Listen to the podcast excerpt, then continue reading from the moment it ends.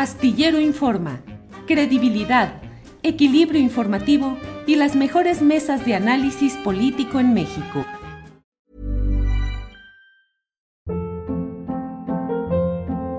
Hold up. What was that? Boring. No flavor. That was as bad as those leftovers you ate all week. Kiki Palmer here, and it's time to say hello to something fresh and guilt-free. Hello Fresh. Jazz up dinner with pecan-crusted chicken or garlic butter shrimp scampi. Now that's music to my mouth. Hello Fresh. Let's get this dinner party started. Discover all the delicious possibilities at hellofresh.com. Hiring for your small business? If you're not looking for professionals on LinkedIn, you're looking in the wrong place. That's like looking for your car keys in a fish tank. LinkedIn helps you hire professionals you can't find anywhere else, even those who aren't actively searching for a new job but might be open to the perfect role. In a given month, over 70% of LinkedIn users don't even visit other leading job sites. So start looking in the right place. With LinkedIn, you can hire professionals like a professional. Post your free job on linkedin.com slash achieve today.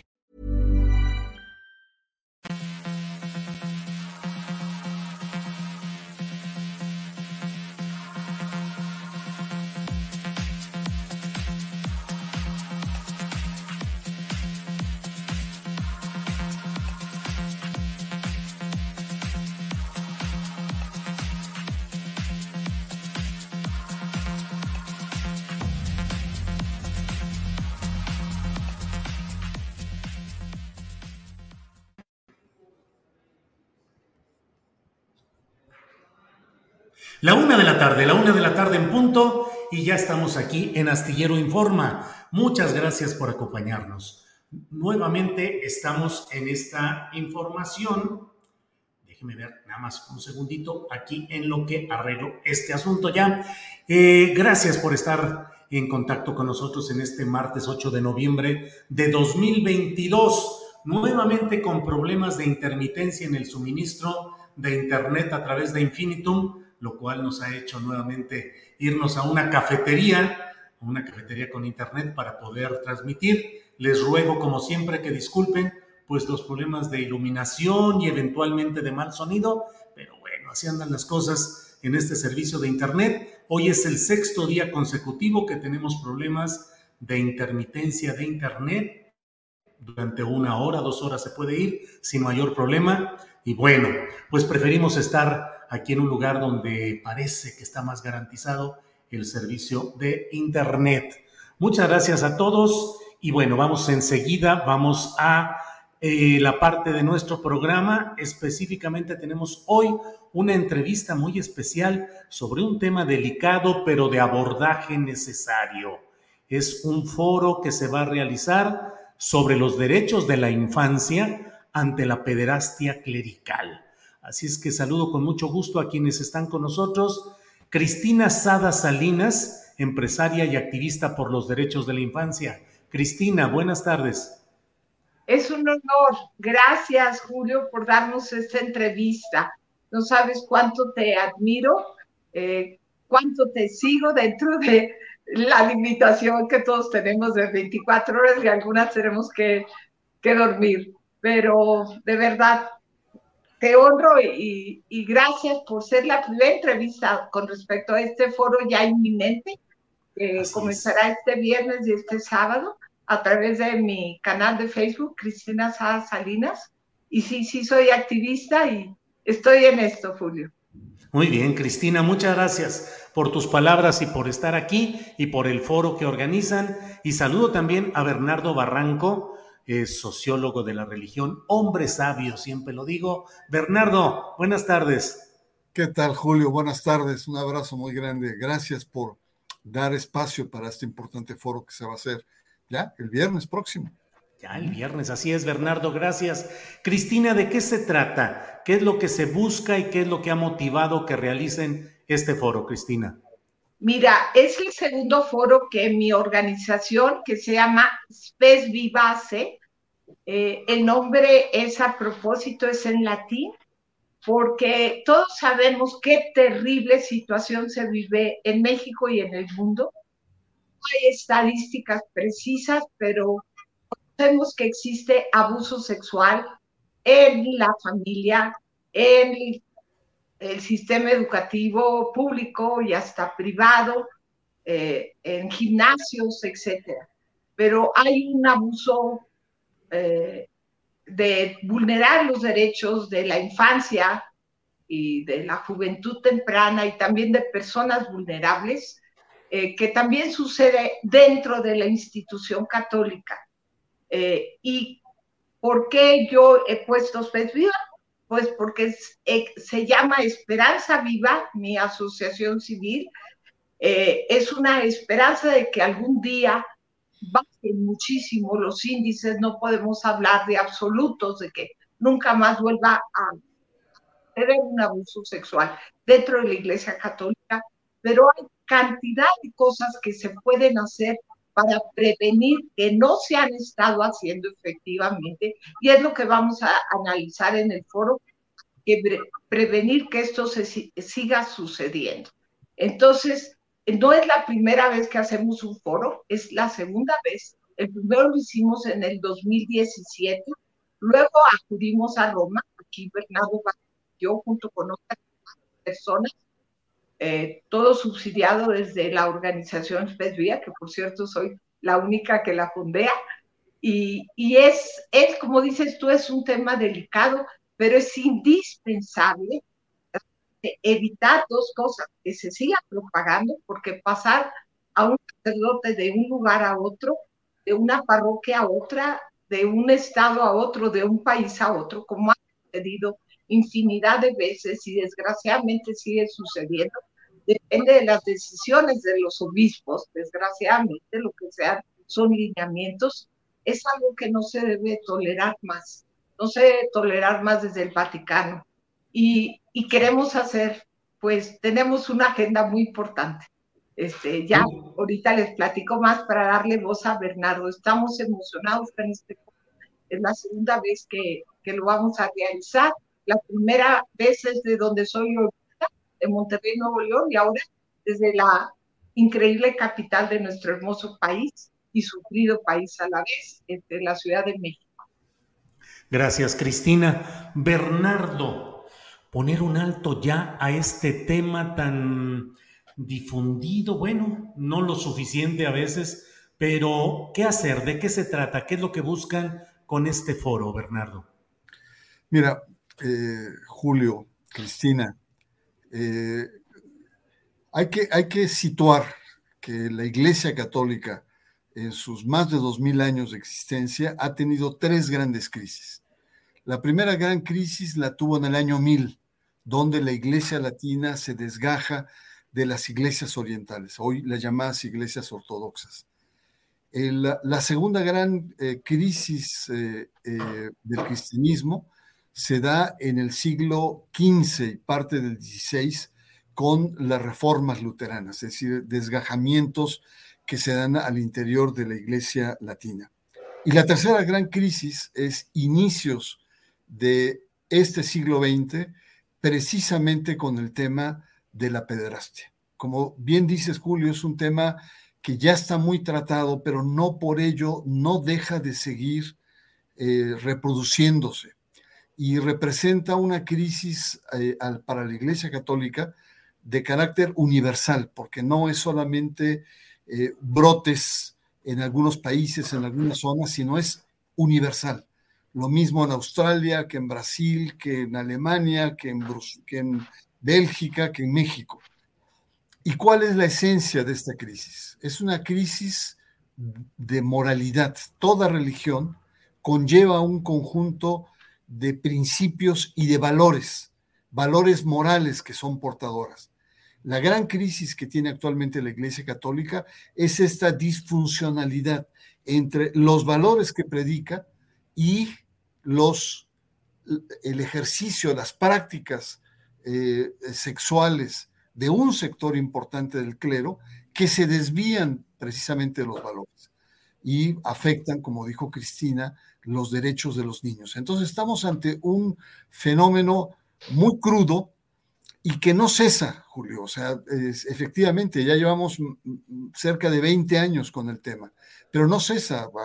Hace unos días eh, un obispo importante de la alta jerarquía francesa admite a través de los medios de comunicación que abusó de una niña hace varios años atrás.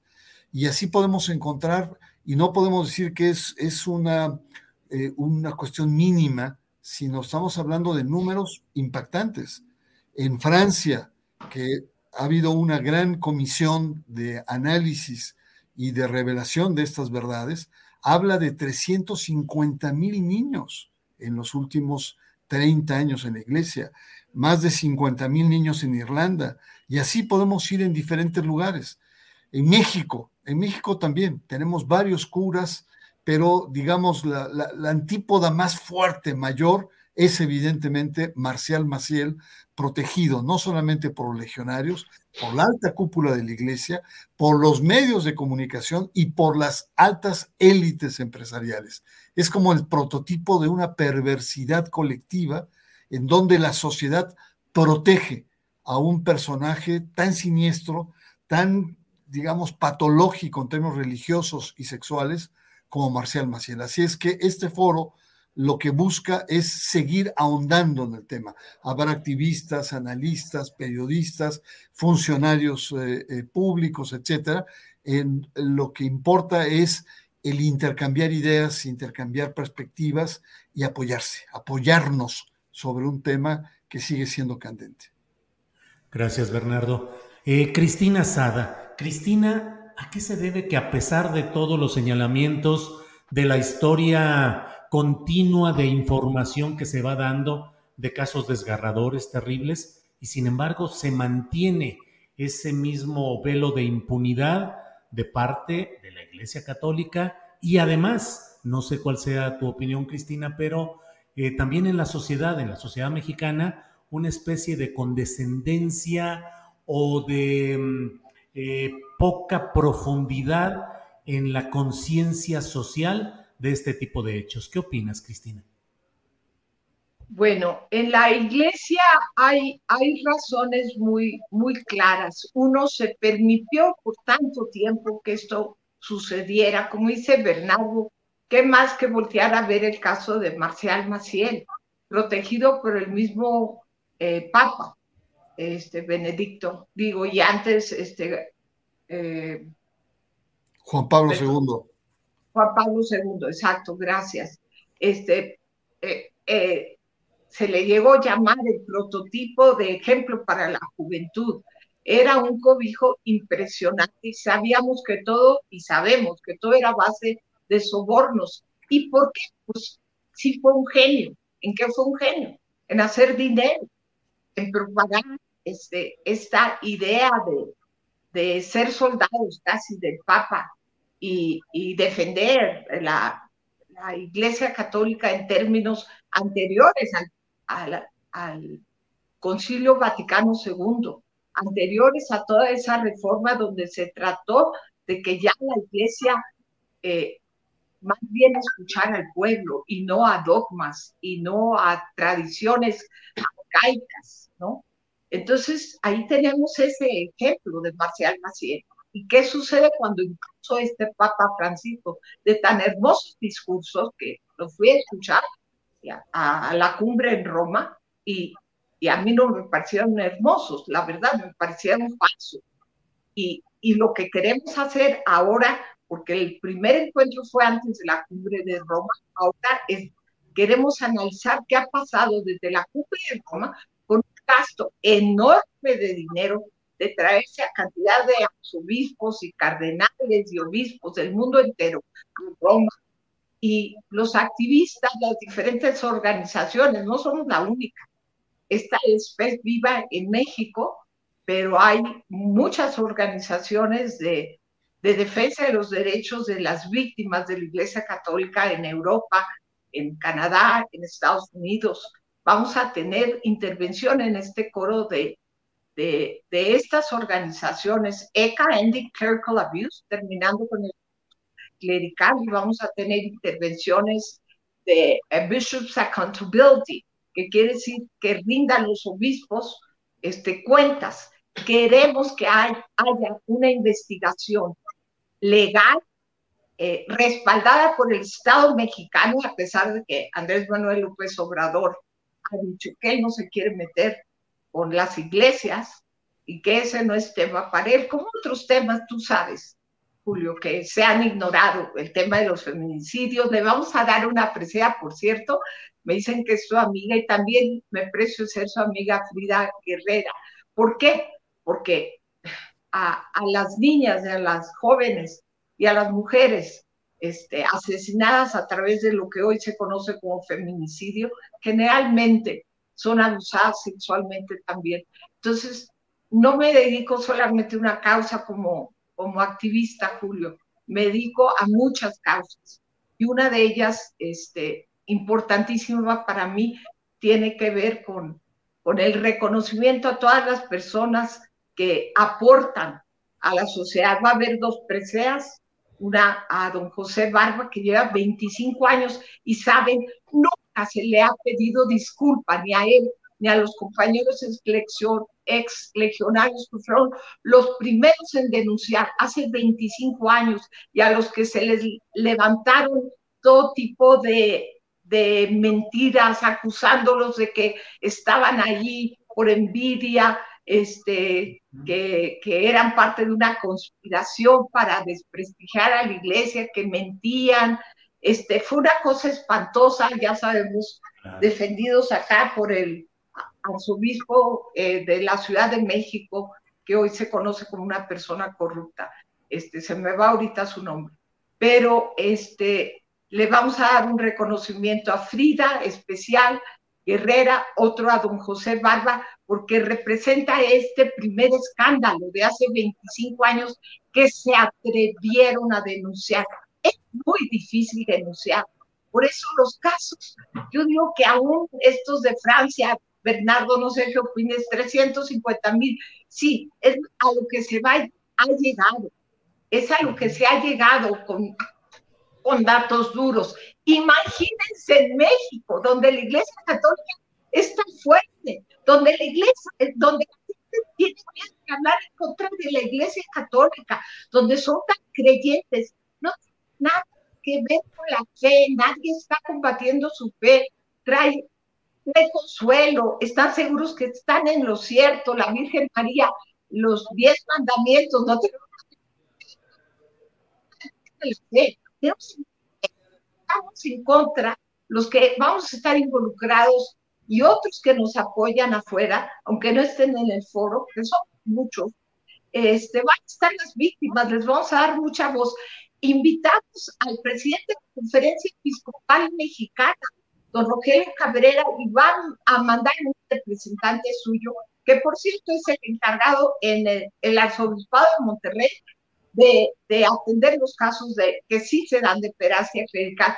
Nosotros tenemos a, gente, eh, a víctimas atendiéndose en una, en una eh, en un espacio de la propia Iglesia Católica donde tiene psicólogos y psicólogas y se atiende a un precio moderado sus, su, su terapia y, la subsidiamos, pero la misma iglesia pone su parte. Pero lo que debe poner su parte es entregar a sospechosos. Sospechosos de haber cometido actos de abuso contra la infancia. Y eso no lo hacen. Bien, Cristina. Gracias, Bernardo. Nos quedan algunos minutos para poder eh, que nos digas, por favor, eh, eh, el sentido, específicamente me gustaría preguntarte, Bernardo, ¿qué se puede lograr en una situación política, social tan polarizada, tan metida en los temas electorales, políticos, partidistas? Pareciera que este tema transcurre sin que permee, sin que llegue al fondo de la sociedad. ¿Qué opinas, Bernardo? Sí, estoy de acuerdo contigo, Julio. Estoy de acuerdo. Creo que eh, el tema eh, está saturado a nivel de la Iglesia Católica. La Iglesia Católica está bombardeada por diferentes frentes. Eh, sin embargo, no ha reaccionado con la energía que esperarían las víctimas, que esperaríamos muchas otras personas involucradas en el tema. La Iglesia decir, diciéndolo coloquialmente, nos está dando a tole con el dedo. No se ha metido a fondo la Iglesia Católica y esto es terrible. No es un fenómeno solo de la Iglesia Católica. Acabamos de ver el tema de la luz del mundo con eh, Joaquín Nazón, eh, una persona eh, que ha institucionalmente protegida. Incluso él reconoció todos los abusos que cometió y aún así la iglesia lo sigue protegiendo, sigue creyendo en su inocencia. Es decir, estamos hablando de un fenómeno de posverdad en cientos de miles de creyentes que se convierten en encubridores. No es cualquier cosa, es una cosa muy seria, porque todos ellos en cierta medida encubren los asesinatos de su líder religioso. Yo lo que eh, he sostenido de un tiempo para acá es que lo que eh, viene o lo que tiene que venir, como en otros países, es la intervención del Estado no basta solo la denuncia, no basta solo la edición de libros o de, artículos o programas como el tuyo, sino la autoridad tiene que intervenir como intervino en Chile, como intervino en Alemania, como ha intervenido en otros países, Francia, Bélgica, Irlanda. Es decir, que atraigan los casos, que eh, todo el poder de investigación se aplique y realmente eh, eh, se juzgue y se mm, sentencie a estos criminales, porque no basta solamente con el perdón de Dios, no basta solamente con la dimensión de pecado, son crímenes que tienen que ser pagados social y secularmente. Y aquí creo que en México hay, una, hay un gran déficit, hay una gran falta. El Estado no se ha comprometido con la infancia, con estos niños que han sido maltratados, que han sido marcados en toda su vida a través de estas violaciones sexuales. Bien, gracias, gracias Bernardo. Pues muchas gracias a ambos por eh, el hacer luz sobre este tema y la participación de este fin de semana. Cristina, muchas gracias por esta oportunidad y seguimos en contacto. Gracias, Julio. Al contrario. Bernardo, gracias y seguimos en contacto. Gracias, Bernardo. Un abrazo, Cristina, Julio. Hasta muy pronto. Que esté muy bien. Gracias. Hasta pronto. Bien, es la una de la tarde con 20 minutos. Una de la tarde con 20 minutos. Vamos a ir enseguida a nuestra siguiente entrevista. Nuestra siguiente entrevista que se refiere a un tema sucedido este fin de semana dentro de, pues dentro de los hechos increíbles que suceden en México está el hecho de que, pues hubo grupos que impidieron el libre tránsito al periodista académico y escritor Ricardo Rafael para asistir, para asomarse a una exposición pública en un parque público y sin embargo grupos que dijeron eh, tener una postura favorable a la señora eh, Isabel Miranda de Gualas bloquearon ese camino. Por ello está con nosotros Ricardo Rafael, a quien saludo como siempre con gusto. Ricardo, buenas tardes. Julio, muy honrado de esta oportunidad para conversar contigo y tu audiencia, pues sí, de estos hechos extrañísimos del fin de semana. Ricardo, ¿tú habías visto en tu experiencia como partícipe en la vida política, social, periodística de la Ciudad de México algún acontecimiento así en el que un grupo organizado frenara el paso de un ciudadano rumbo a un parque público, a una exhibición pública de datos que ese ciudadano quería confirmar, conocer o en su caso en legítimo derecho, eh, pues establecer una crítica o una refutación a lo que ello hubiera. ¿Qué sucede? ¿Qué ha pasado, Ricardo? No, sí estamos ah, viviendo tiempos ah, de lo inédito, ¿verdad? En efecto, no, no me había tocado que me tocara en lo personal y mucho menos ah, lo había visto en alguien más. Tengo que darte un detalle, Julio, del cual eh, pues en realidad no, no, no, hubo gran divulgación, pero que me parece que, que arroja luz ah, sobre la gravedad del asunto. Yo, eh, en efecto, tres días antes de asistir al Parque México, al Foro Lindbergh, para pues, conocer esta exposición, era de, de acceso abierto, ¿no? de entrada libre, mencioné que, que me gustaría dar mucho una visita guiada por esa exposición, porque pues independientemente de la museografía que yo supuse habría sido montada por Isabel Miranda y su Fundación Alto al Secuestro, pues como toda exposición tiene puntos de vista distintos y puntos de vista críticos. Así es que no te voy a negar que sí planteé públicamente la provocación y dije que llegaría al Foro Limber a las 11 de la mañana, eh, pues con el ánimo de, ofrecer esta visita guiada. Yo me había imaginado muchas cosas, pero lo que sucedió no. ¿Y qué es concreto lo que sucedió, Julio? Que eh, me cité 15 minutos antes de esa hora a un kilómetro de distancia del Parque México, del Foro Limberg, en la esquina que hacen las avenidas Tamaulipas y Michoacán, eh, en un pequeño café donde llegaron puntualmente varias personas, la mayoría de ellas mujeres, y te tengo que aclarar, mujeres de cierta edad, eh, mujeres de arriba de 65 años, de 70 años, eh, quienes nos agrupamos para llegar juntos al encuentro con el contingente más grande. Entonces, eh, lo que tú viste como escenas de confrontación no ocurrieron en el Parque México, ni en el Foro Limber, sino a escasos 50 metros del lugar donde yo me cité con estas personas. ¿Cómo me cité con estas personas? Vía WhatsApp, Julio. Y esto nos reúne con la conversación que tuvimos la última vez aquí en tu espacio. O sea, alguien tuvo acceso a mis comunicaciones WhatsApp otra vez. Y bueno, pues en este caso no cabe duda que la beneficiaria de ese acceso fue Isabel Miranda.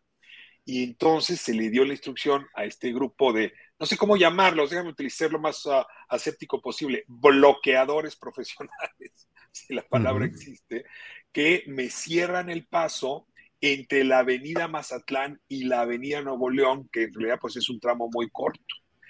Y pues ahí tienes justamente esa es, esa es la imagen. Si, si tú ves ahí, yo estoy parado entre esas dos avenidas. Y luego, pues sí, hay un momento en que, como estaban en una acera, alcancé a ver quizá en un mal cálculo de mi edad y mis posibilidades, que había un flanco abierto en la acera contraria y eché a correr hacia una patrulla para justamente, digamos, abrirle paso al resto de las personas que venían y que la patrulla nos recibiera. Luego nos volvieron a bloquear más adelante, pero fue ahí, tengo que aclararte, donde por echar a correr imprudente pero pues sí me sentía acosado, sí me sentía encapsulado, me lastimé la pierna, que bueno, fue uno de los asuntos que desagradablemente me cayeron después de este episodio. Aún así, Julio, después entre, entre eh, eh, Nuevo León y el tramo que quedaba nos impidieron pasar, tuvimos que irnos cada quien por su lado para llegar al parque y se fue poniendo cada vez pues más desagradable el asunto. Lo decía un colega nuestro, Héctor de Mauleón, nunca había visto una manifestación contra un ciudadano pues no, no, la verdad no la había habido. Es una cosa particularmente extraña. Y más que cuando les pregunté que cuál era la razón, pues lo único que sabían responder es esa, estamos con la causa. Y cuando decía, ¿y cuál es la causa? No podían mencionar, articular ninguna otra razón que bloquearme el paso. O sea, claramente fueron pagados para que no pudiésemos llegar. No me refiero al contingente en general, las siete, ocho personas que íbamos marchando, caminando sobre Avenida Michoacán, que no pudiéramos llegar al Parque México. Ricardo, ¿y cuál ha sido la respuesta de las autoridades? No sé, las delegacionales, las de la Ciudad de México, en términos eh, de procedimiento judicial, ¿hay algo que se haya, que tú hayas entablado alguna denuncia? ¿Qué respuesta hay? A ver, hay un contexto un poco más amplio que quisiera ofrecerle a tu audiencia para responder puntualmente a lo que me preguntas.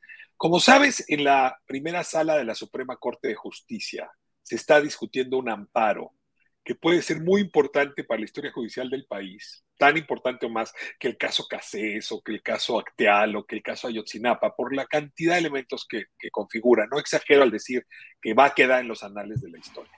Y en ese sentido, pues yo estoy convencido, Julio, de que estos debates se deben dar en los tribunales. O sea, si por mí fuera, pues que la discusión se dé con magistradas y magistrados, ministras y ministros, jueces, que revisen los documentos, las pruebas, las testimoniales y juzguen. El problema es que desde el principio este caso ha, habitado, ¿no? Ha parasitado un ambiente externo a los tribunales. O sea, esto empezó con espectaculares, ¿no? Recordarás en 2006 la cantidad enorme de espectaculares, la presión política que implicó, en fin. Las víctimas del caso Wallace las víctimas de la falsa desaparición y muerte de Gualberto, tuvieron que revivir en fecha reciente, y te pido un segundo, Julio, que te pongas en su cabeza, tienen hijos, hijas que son inocentes, y tuvieron que revivir el trama de volverse eh, a ver en las alturas de los espectaculares, con un pequeño eh, rectángulo en los ojos, pero pues ahí uno reconoce a Brenda Quevedo, a Juana Hilda González Lomelí, en fin. Eh, con una serie de argumentos expuestos en esos espectaculares, según mi, registro, son 52 solo en el Valle de la Ciudad de México. Hay otros tantos en otras ciudades. Eh, y bueno, calcula que hay espectaculares que valen 400 mil pesos, más o menos la renta mensual, hay otros que costarán un poco menos, pero calcula que en promedio vale 150 mil pesos el costo de tener esa información falsa colgada en espectaculares. Y te digo falsa porque revisé cada espectacular y no corresponde a lo que dice el expediente ni a lo que va a revisar la Suprema Corte. Sin embargo, Julio, pues no hay manera de que las víctimas del caso Wallace y tu servidor que ha venido acompañándolos desde el lado del periodismo, pues puedas contravenir, contrarrestar esa información. ¿Quién tiene 150 mil pesos por espectacular para responderles? Y en ese sentido, Isabel Miranda comete, si me permites así, un error al querer hacer esta misma exposición del material de los espectaculares en un foro público como el Foro Limberg, porque dicho coloquialmente, pues nos puso el juego a nivel de cancha. O sea, en, fútbol llanero, pues sí le hacemos, ¿no? Entonces era muy fácil ir al foro Limberg y ahí sí discutir los argumentos. Entonces ahí se planteó hacer un Instagram live y en efecto hacer una visita guiada que pudiera transmitirse en redes. Ahora, ¿en qué contexto hicimos esto? Y aquí es donde viene el tema de las autoridades. En el contexto en el que una autoridad administrativa, un juez del orden administrativo, ordenó a Sandra Cuevas que es la alcaldesa de Cuauhtémoc, y también a las autoridades de Tlalpan, que bajaran ya esos espectaculares. Hay una orden judicial de la Ciudad de México para que bajen esos espectaculares. Y no solamente, lo que dice esa orden es que queda prohibido continuar estigmatizando por razones de sexo, de, fin, de presunción, afectando presunción de inocencia a estas personas. Entonces, en ese sentido, estaba prohibido que Sandra Cuevas montara esta exposición. Yo supuse, la verdad, porque el parque pues es patrimonio de la ciudad, que había sido Sedubi, ¿no? Quien había dado estos permisos, pero muy rápido los titulares de Sedubi, concretamente Inti Muñoz, me avisó que no tiene nada que ver el gobierno de la ciudad, sino que era la alcaldesa quien le autorizó a Isabel Miranda a montar esta exposición. Con respecto a la policía, pues sí, los alcaldes tienen que ver con los jefes de sector policial y yo sí te puedo asegurar que el sector de la policía de la Ciudad de México, de esa zona de la Cuauhtémoc, estaba en complicidad con estos golpeadores con la señora Wallace. También te tengo que aclarar que al día siguiente recibí llamada de Omar García Harfush, preocupado por estos resultados y advirtiéndome que iban a tomar pues medidas en el asunto y una investigación, porque pues sí, claramente se ve que ahí hubo un acto de connivencia, este, ilegal en más de un sentido y pues, en fin, atentatorio no solo contra mi derecho a la libre, a libertad de expresión, ¿no? Sino a todos estos preceptos que están contenidos en la resolución administrativa a la que hacía referencia hace un momento. Perdón que me alargue tanto, Julio, pero es que es realmente todo este contexto lo que se puso en juego con lo ocurrido el sábado. Sí, Ricardo, de acuerdo. Además, hay que detallarlo, pero em, pues me llama la atención, pues, que la autorización para esta exposición pública de la señora Miranda de Wallace fue otorgada por la alcaldesa de Cuauhtémoc, Sandra Cuevas, y en la misma demarcación de Cuauhtémoc se da esta actitud de policías que no dependen del mando delegacional, sino del general, del central de la Policía de la Ciudad de México, pero eh, pues eh, muchos ingredientes políticos y eh. politizables en este asunto, Ricardo. Mira, Julio, tengo una anécdota que te puede dar y a la audiencia también un poco más de coloratura. 2019, haber sido marzo del 2019, había un espectacular de la empresa Showcase sobre Avenida Revolución, muy cerca de un centro comercial. Eh, los dueños del edificio deciden retirarle a Showcase el permiso para la utilización de este espectacular. En ese momento, otra empresa que también se dedica al mismo asunto hace un contrato con los nuevos inquilinos. ¿Sabes cómo acabó este episodio? Cuando intentó la nueva empresa bajar el espectacular, un grupo de choque acompañado por policías, en este caso de la Álvaro Obregón, detuvieron, encerraron en su coche y luego bajaron y golpearon al director jurídico de esta empresa de espectaculares, la, adversaria.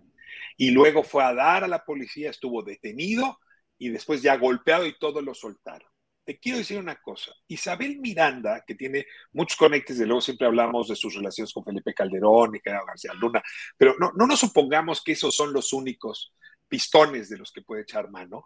Tiene desde hace tiempo muy buena relación con los jefes de sector. Entonces, para ella es muy fácil pedirle a los jefes de sector de Álvaro Obregón, ayúdenme a que no me bajen este espectacular. Y cuando digo muy buena relación, no te estoy diciendo que son relaciones que le manda un regalito el día de su cumpleaños, ¿eh? o sea, es una relación económica. yo lo que vi después de cuatro años de estudiar un poco el fenómeno Wallace, que es un fenómeno muy complejo, es que nos echaron encima a la fuerza de choque que Isabel Miranda utiliza para mantener de manera irregular muchos de los espectaculares que tiene no tiene que ver con alto al secuestro ni con otra cosa. Son gente pagada para hacer esto. Y mira, aquí puedo estar cometiendo un error en dar nombres, ¿no? Y en dañar reputación, a ver si luego no me demandan civilmente. Pero tengo también evidencia que quien le opera esto a Isabel Miranda es Roberto Miranda, su hermano, que fue Ministerio Público y es un hombre que entiende de armas, que entiende de fuerza y que es normalmente quien sostiene estos grupos de choque. Hay quien me ha dicho que en realidad se trata de León Tepito y que está vinculado con Sandra Cuevas. Yo la verdad es que no sé si haya vasos comunicantes entre estos grupos criminales y estos grupos de golpeadores, pero sí te diría que el patrón es idéntico. Y bueno, así te explicas también, Julio, cómo hoy Isabel Miranda tiene tantos espectaculares en la Ciudad de México, pero sobre todo tantos que son irregulares. Si lo que tendría que hacer ya la CEDUBI es no solamente impedirle que haga estas exposiciones, sino retirarlos todos porque el resto de las empresas se han regularizado, pero Wallace ha logrado mantener un patrimonio enorme gracias a este tipo de actitudes y de complicidad con los jefes del sector, como te decía hace un momento. Ricardo, he escuchado también en pláticas privadas que no se pueden reproducir, y esa es la condición de esas pláticas a veces, eh, funcionarios, altos funcionarios de la Ciudad de México y del gobierno federal que se quejan de las presiones y amenazas provenientes de grupos o de personas relacionadas con la señora Miranda de Wallace o con ella misma. Eh, evidencias de amenazas telefónicas, de advertencias, de cosas así, yo lo he escuchado. Y te pregunto, Ricardo, ¿cómo explicarnos que subsiste un poder tan sombrío, tan reprobable de este grupo y de esta persona, la señora Miranda de Wallace, en un México que pues podríamos suponer que va cambiando y que las circunstancias políticas y partidistas deberían ser distintas y adversas a este tipo de sombríos grupos y personajes. Ricardo. Sí, decir Isabel Miranda es decir muy rápido muchos probables delitos, ¿no? Fabricación de culpables, fabricación de pruebas, abuso, de poder, ¿no? Pero yo te diría que es alguien que nos da un paseo como si fuera Virgilio por el círculo del infierno que Dante no describió del tráfico de influencias. Es decir, te doy y me das. Y tenemos una contabilidad de abono y de deudas. Isabel Miranda le ha hecho favores, francamente, a toda la clase política. A toda la clase política. Y a la que no le hizo favores, los amenazó, los acorraló. Entonces, por eso tiene eh, pues a mucha gente, eh, digamos, subordinada. A ver, a Felipe Calderón le hizo el favor más obvio y más conocido. Cada vez que venía una organización de derechos humanos a denunciar que había violaciones en México, Isabel corría a desestimar al relator de Naciones Unidas, a los de Amnistía, en fin, ¿no? Este, si alguien propuso la militarización, como se dice ahora, del país, desde el día uno fue ella, pues ella quería que los militares se hicieran cargo de perseguir a los secuestradores y luego de dictarles pena de muerte. Fue ella la que propuso que se hicieran cargo de la seguridad pública, primero que casi nadie en este país. A ver, viene hace mucho tiempo construyendo deudas que ahora está cobrando. Y te tengo que decir, pues una cosa muy delicada, ¿no? Porque tu pregunta es, ¿cómo trascendió Isabel Miranda? Pues del calderonato al peñismo. No me voy a detener ahí, es un tema interesante, pero aún más, ¿cómo este, trascendió del peñismo al, al observadorismo? Y la explicación que me doy, Julio, un poco por la evidencia con la que cuento ahora, es que las Fuerzas Armadas le deben muchos favores. O sea, si alguien los defendió todo este tiempo fue ella. En el caso Ayotzinapa, contra el GIEI, contra la Comisión Interamericana, no quiso ser un ombudsman del ejército. Es decir, tiene muchos amigos dentro de las Fuerzas Armadas. No te estoy diciendo que sea Luis Crescencio Sandoval su amigo, pero el ejército es mucho más que el secretario de Defensa. ¿Y por qué digo que tengo evidencia? Por lo que te decía en la conversación de hace unas semanas. A mí me espía con el programa Pegasus el ejército, de eso no hay duda. Y esa información espiada se la entregan a ella. ¿A cambio de qué? Pues pagarle deudas previas. Y la verdad es que así como tiene nexos con los jefes del sector de la Policía de la Ciudad de México, la tiene con los militares, pero pues también la tiene, déjame decirte, con el fiscal, por ejemplo, de Campeche, ¿no? No, no ha roto nexos con él, o la puede tener en efecto con diputados locales de la Ciudad de México, o incluso con senadores que gobernaron la ciudad, o incluso tener subordinado, ¿no? Amenazado a uno que otro intelectual que la apoyó en su momento y hoy no se atrevería a hablar mal de ella porque sería una forma de reconocer que hizo mal su trabajo periodístico antes o su trabajo académico. Entonces, sí es un tejido, Julio, bien interesante para observar el tráfico de influencias y cómo a partir de esa capa se construye una corrupción que en México logra trascenderse sexenio.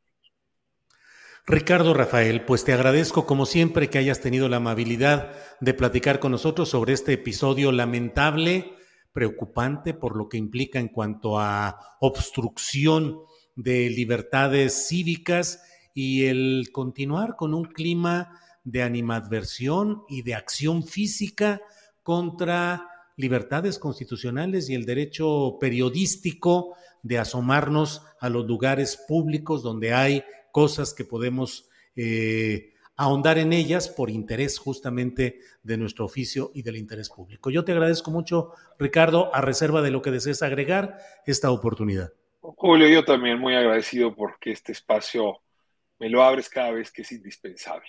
Y la verdad es que así lo siento, me siento abrazado, digamos, profesionalmente. Y pues ojalá y esta batalla termine pronto. Yo solamente agregaría ya que el tema se resuelva en primera sala de la Corte. Nadie más tenemos que decir ni agregar nada. Yo publicaré mi libro y mi análisis periodístico cuando eso ocurra. Pero aquí entonces es ahí donde se tiene que resolver. Y ojalá y ella ya guarde sus espectaculares, sus exposiciones y sus desplantes de poder, porque Julio, cada vez que quiere salir en público para hacer esta demostración de abuso, creo que se exhibe peor y creo que demuestra cuán falsa ha sido su causa. Te mando un abrazo muy fuerte, Julio, y a tu audiencia también. Muchas gracias, Ricardo Rafael. Seguiremos en contacto. Gracias y hasta luego. Hasta luego. Bien, es la una de la tarde con 41 minutos en este martes 8 de noviembre. Es martes y ¿sabe qué? Los martes se platica con Carolina Rocha. Así es que estamos ya aquí puestos para platicar con Carolina. Carolina, buenas tardes. ¿Cómo estás, Julio? Oye, ando viendo el fondo tuyo. Estás blanco y negro, pero blanco y gris. Estoy blanco y gris. Es que estoy aquí en una cafetería porque llevo ya seis días con intermitencia de internet en mi casa y pues no, no me da confianza el poder hacer el programa desde ahí y me vine aquí a una cafetería acá en Guadalajara que se llaman La Borra del Café. Que a lo mejor la borra del café. Oye, ¿y no será que, el PPR se enojó contigo? el, Oye, pero el pinche pelón rifado ya le bajó, según, ¿cómo va? ¿Cómo va su campaña? Porque ya presentó su informe de gobierno el 4. Hubo muchas, el cuarto informe de gobierno, hubo muchas impugnaciones y muchos eh, gritos adentro del salón de sesiones y al final terminó con un coro de presidente, presidente. ¿Cómo ves, Carolina? Presidente. ¿Ves? Son las PP. Pero fíjate, te voy a decir una cosa. Yo la semana pasada llegué contigo, Julio, muy feliz de decirte que había encontrado la mejor campaña política hasta la fecha para este ciclo electoral en la era de la 4T, que era la del pinche pelón se rifó. ¿Por qué? Porque es fresca, un poco mal hablada, como los mexicanos, y tratando de replicar eh, esta forma de el, hombre que va en carreteras, no, lo hacen trailero tan así exagerado, porque no es, no es este Lola la trailera, ¿verdad? Pero era Juan el andador, yo qué voy a saber, y, iba diciendo que bien las carreteras están súper seguras porque el pinche pelón se la rifó, que era Y te dije, oye, qué genial, porque ya con el PPR, que esa fue tu, tu innovación, además ponerle su nombre, PPR, este, el PPR estaba haciendo algo que, nos recordó al, al, ya sabes quién, que es, imagínate, tú verías, yo así lo imaginé, dije, ya sé, en un año voy a ver delineado el, la calva de, de, Alfaro, nada más más ese, y con que digan pinche pelón ahí viene, ya sabríamos que es su campaña. Pero se rajaron, Julio. Se me han rajado. Entonces, el PPR es pinche pelón se rajó. O más bien su equipo de, de, de medios que lo había hecho fabuloso y, yo no sé por qué luego la gente es enemiga de, del arriesgue o en el movimiento ciudadano dijeron, no, aquí ya nos estamos decantando demasiado por el pelón, pelo rico, y este, bueno, no puede tener pelo rico porque no tiene ni uno, tampoco un solo pelo de tonto, pero bueno, este, igual y se, se ofendió Sammy Junior, igual y, no le gustó a, a Luis llorando, eh, yo que sé, el asunto es ah, que Luis llorando. No, Luis llorando Colosio, acuérdate que e, él, él, hace berrinche. Pero bueno, entonces ahora hay dos spots que, bueno, tres, pero yo nada más te compartí dos, mi querido Julio, donde ya, ya no es el PPR y ahora, fíjate, dice uno, mis respetos, Alfaro. A ver, ¿quieres que lo pongamos? Sí, es un productor del campo que, que este es muy bien hablado porque da respeto. A ver, bueno, lo vamos a poner, ya saben que no podemos poner el audio porque se escucha música que tiene derechos de autor, pero si me permites, Carolina, pues dentro ahí tratando de leer lo que dice el subtítulo. a ver, Andrés. tu voz, compañero. Sí, sí, sí. Así de. Entonces, sí. Viene. A ver. Ir a la escuela es una mega friega. Se me iban dos horas o más en puros traslados, pero ahora hago menos tiempo los camiones son nuevos y están súper chidos. Y lo mejor, no subieron la tarifa. Puedo usar una tarjeta para subirme a todo el transporte. Apenas terminaron el macro y ya empezaron con la línea 4. La neta es, se nota cañón.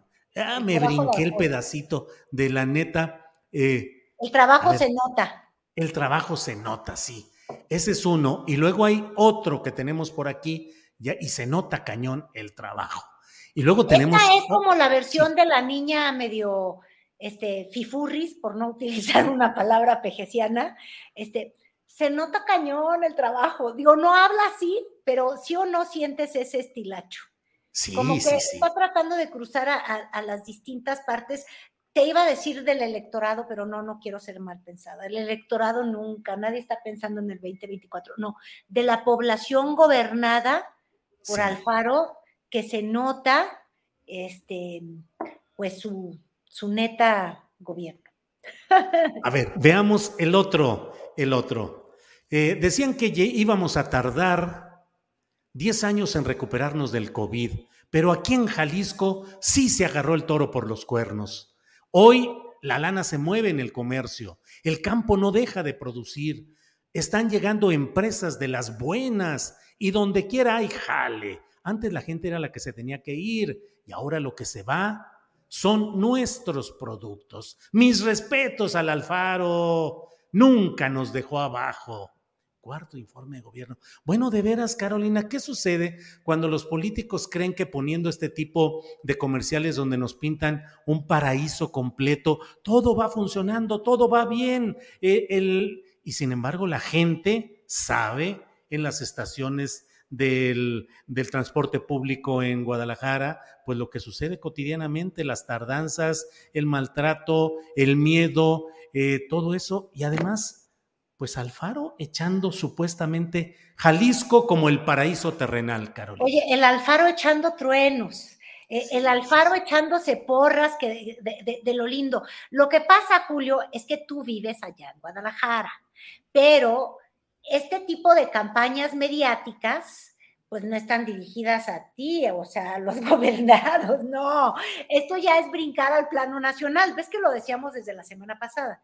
Nada más que yo creo que en los primeros spots que subió este, la gente de Alfaro o, las personas de Movimiento Ciudadano, que tenían una gran astucia, que de verdad, digo, obvio, eh, campañas ubicadas en enaltecer a un personaje. Yo hasta te dije, en ese sentido, llegan a ser pues este, ególatras o centradas en una persona y no en una forma de gobernar o en un equipo. Pero bueno, el asunto era promover, yo creo que ya a nivel nacional, la imagen de Alfaro y lo habían hecho con unos spots, los primeros, los del pinche pelón, muy divertidos desde mi punto de vista. Y te voy a decir una cosa, en sus redes con más de dos millones de vistas cada uno de estos spots, las, del chamaco en la escuela y el, señor que iba manejando.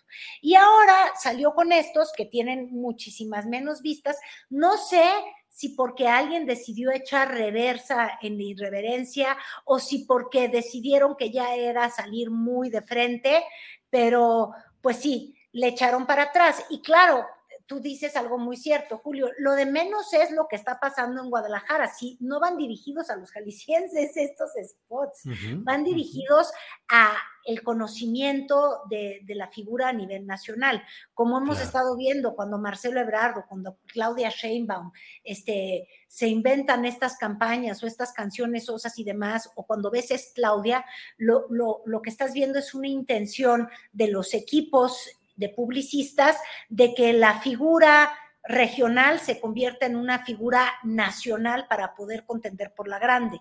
Pero yo te quería aclarar algo, Julio, porque ahora sí que como dicen, el, el pinche pelón se la rifó y aquí la, la, la, güerita la pifió. Es decir, yo, ¿te acuerdas que te dije que había una parte de ese equipo de, de, campaña de Alfaro, del Movimiento Ciudadano, que se habían ido a la campaña de, de Claudia? Sí. Pues fíjate que es que nada más me equivoqué de código postal, porque no eran los del Movimiento Ciudadano. En realidad, los que están con Claudia son los que jaló en 2018 este Mario Delgado, que también sí son tapatíos. Yo nada más le atendí a la región, pero era el equipo priista que estuvo en las campañas con el que en paz descansa o en muy poca paz descansa Aristóteles Sandoval, ¿te acuerdas tú? sí, sí. Gobernador. Entonces, pues a mí se me hizo agua el engrudo o el engrudo agua, este, te confundí equipos y la verdad es que provoqué un, una, un amargor naranja. Tú sabes que ¿De veras? un juguito de naranja suave es algo delicioso. No, pues es que me dijeron es mentirosa. Ándale. Pues entonces hay, que revisar y hay que ver y dije, ah, Chihuahua, pues puede ser que sí es cierto y que los que se fueron con doña Claudia son priistas sandovalistas. Ándale, de Aristóteles Sandoval. Bueno, eh, Carolina, yo creo que finalmente en el tema de PPR, el pinche pelón se la rifó, que así decía su comercial original. Y pues bueno, Julio, qué enemigos pues de hacer las cosas descafeinadas luego de hacer. Pero sigue quedando el PPR, pinche pelón se rajó, es lo ah, mismo. Ah, claro, PPR. se rajó. sí, es la misma historia. O lo rajaron. O lo rajaron. Y ya no sigamos con todo eso, porque luego aquí em, son medio albureros aquí, eh, luego en algunos comentarios por aquí, Carolina. Bueno, Caro, pero además, ¿qué opinas de otras campañas y de otra publicidad y del movimiento? Un montón de, actividad y se viene el domingo la marcha en defensa del INE. ¿De qué quieres hablar de todo este ¿Del universo? Instituto? ¿Del qué? Ineptituto electoral. Ineptituto electoral. Bueno, sí hay mucha ineptitud. hay, mucha ineptitud, eso es real, pero también, Julio, hay, mucha, ¿te acuerdas que te dije de tu fondo ahí que, veo yo, el blanco y el gris? hay una polarización tan brutal en, todos los, los, extremos que de verdad yo creo que hoy lo único que no está a discusión en realidad es la reforma electoral y, y lo que sí está a discusión son personajes, orígenes, ineptitudes de consejeros actuales, abusos. Eh, y, y yo creo que eso es, mira, podría ser grave si tiene consecuencias este, sobre el sistema electoral mexicano, y me refiero a consecuencias negativas, ¿verdad? Porque no toda reforma es para bien, ni toda reforma es para echar algo a perder. Luego en México hemos visto que las reformas nada más son cosméticas y, crean mucha polarización y en el fondo no resuelven nada. Y yo creo que ahí nos estamos extraviando. Ya tuvimos un debate sobre la encuesta que se hizo el INE. La encuesta que se hizo este Lorenzo Córdoba de espejito, espejito, ¿cómo son vanidosos los, los del INE van a decir que no son políticos, pero estos consejeros salieron muy políticos, muy grillos, y pues no, no, no, no pudo pues evitarse don Lorenzo Córdoba el, el, el, golpe de vanidad de verse en el espejito, espejito, dime si soy el más bonito, y le dijeron, no eres ni bonito ni conocido, Lorenzo. Este, nos enteramos que hizo esta encuesta y, para desgracia de los mexicanos, digo, aparte de que la financiamos, luego vemos la respuesta del INE diciendo que lo que querían ver es si Andrés Manuel López Obrador le había afectado en la imagen al, INE este, o a Lorenzo Córdoba en particular, que ahí ya ves el primer problema que tenemos en, el INE, que las personas están por encima de las instituciones. Si mides a Lorenzo Córdoba y no mides a la institución, estás diciendo que es más importante el personaje que la institución, una que debería de ser como un referee. O sea, yo desgraciadamente no me sé muchos nombres. A ver, dime el nombre de un jugador del Mundial eh, eh, que, va a jugar en el Mundial, Julio. Bueno, pues obviamente Messi. Ah, ok. Ahora, dime por favor el nombre de un árbitro de un árbitro. Que va a pitar, ¿eh? Pues no un ex árbitro aquí que ya Sí, no, no, no, no, no. Ni idea, Carolina, no. No tengo ah. ningún nombre. ¿Será acaso porque los árbitros, lo que tú te acuerdas es nada más que es un árbitro y no de las personas? Entonces, estamos enfrascados en esa que es una discusión lamentabilísima, donde están pesando más los personajes que la institución, y lo estoy diciendo de los dos lados, del lado de los propios árbitros, árbitros que han sido protagónicos, que publican cosas en sus redes, eh, que, tienen excesos, que son comelones y les gustan los restaurantes, que cuidan mucho su salud y contratan, contratan seguros muy costosos, pero también del otro lado, eh, Julio, donde el actuar de unos personajes ya define la visión que tenemos que tener del INE y como institución, al menos la elección pasada, la más reciente, yo creo que nadie podría cuestionar el, papel que jugó ahí el INE. De hecho, yo creo que el presidente López Obrador fue súper cuidadoso de las instituciones y de las formas. Recordarás que cuando gana en el 2018 no se adelanta, sigue los tiempos, se espera las once y feria, este, y hace las cosas como deben de hacerse institucionalmente, siguiendo las formas. Pero hay una riña muy, muy abierta del presidente con estos consejeros, a los que dice que son fifís, em, aspiracionistas, y eh, peor, corruptos y raterazos, dijo hoy. Y lo peor del caso es que extrapola su juicio de estos personajes o de quienes han dicho que hay que defender al INO, digo al INE, al I, no vayas a creértela, pues.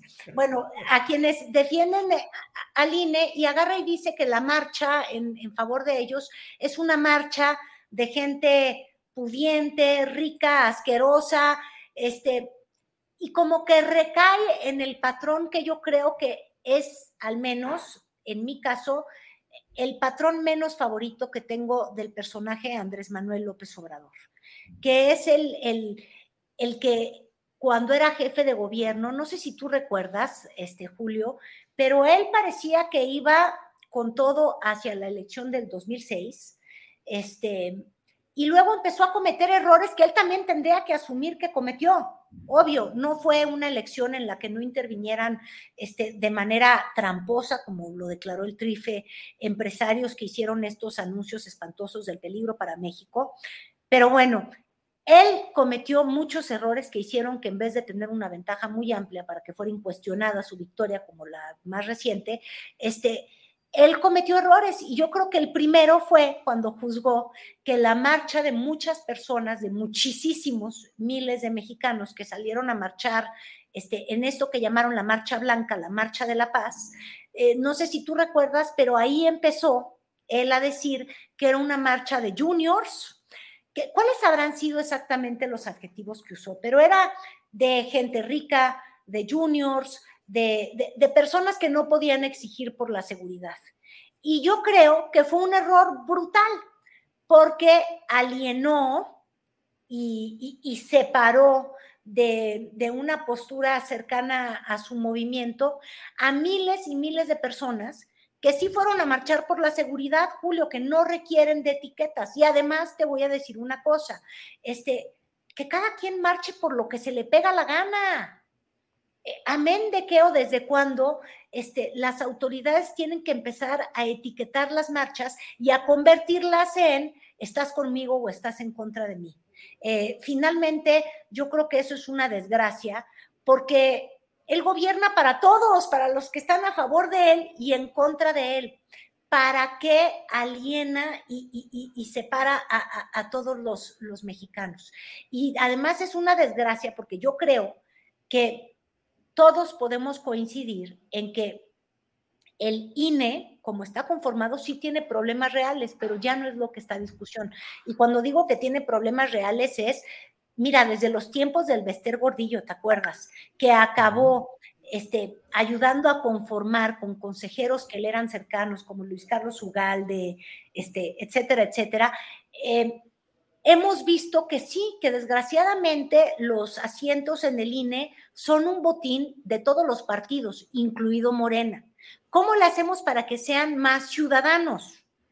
Este, yo no creo que vaya a ser a través del voto popular, porque e, es un organismo que requiere de personas expertas, pero también sí creo que hay un tema de fondo, cómo le haces para que sean representativos, porque no lo son, ahora son el capricho de los partidos que se ponen de acuerdo y se distribuyen eso como si fuera un botín.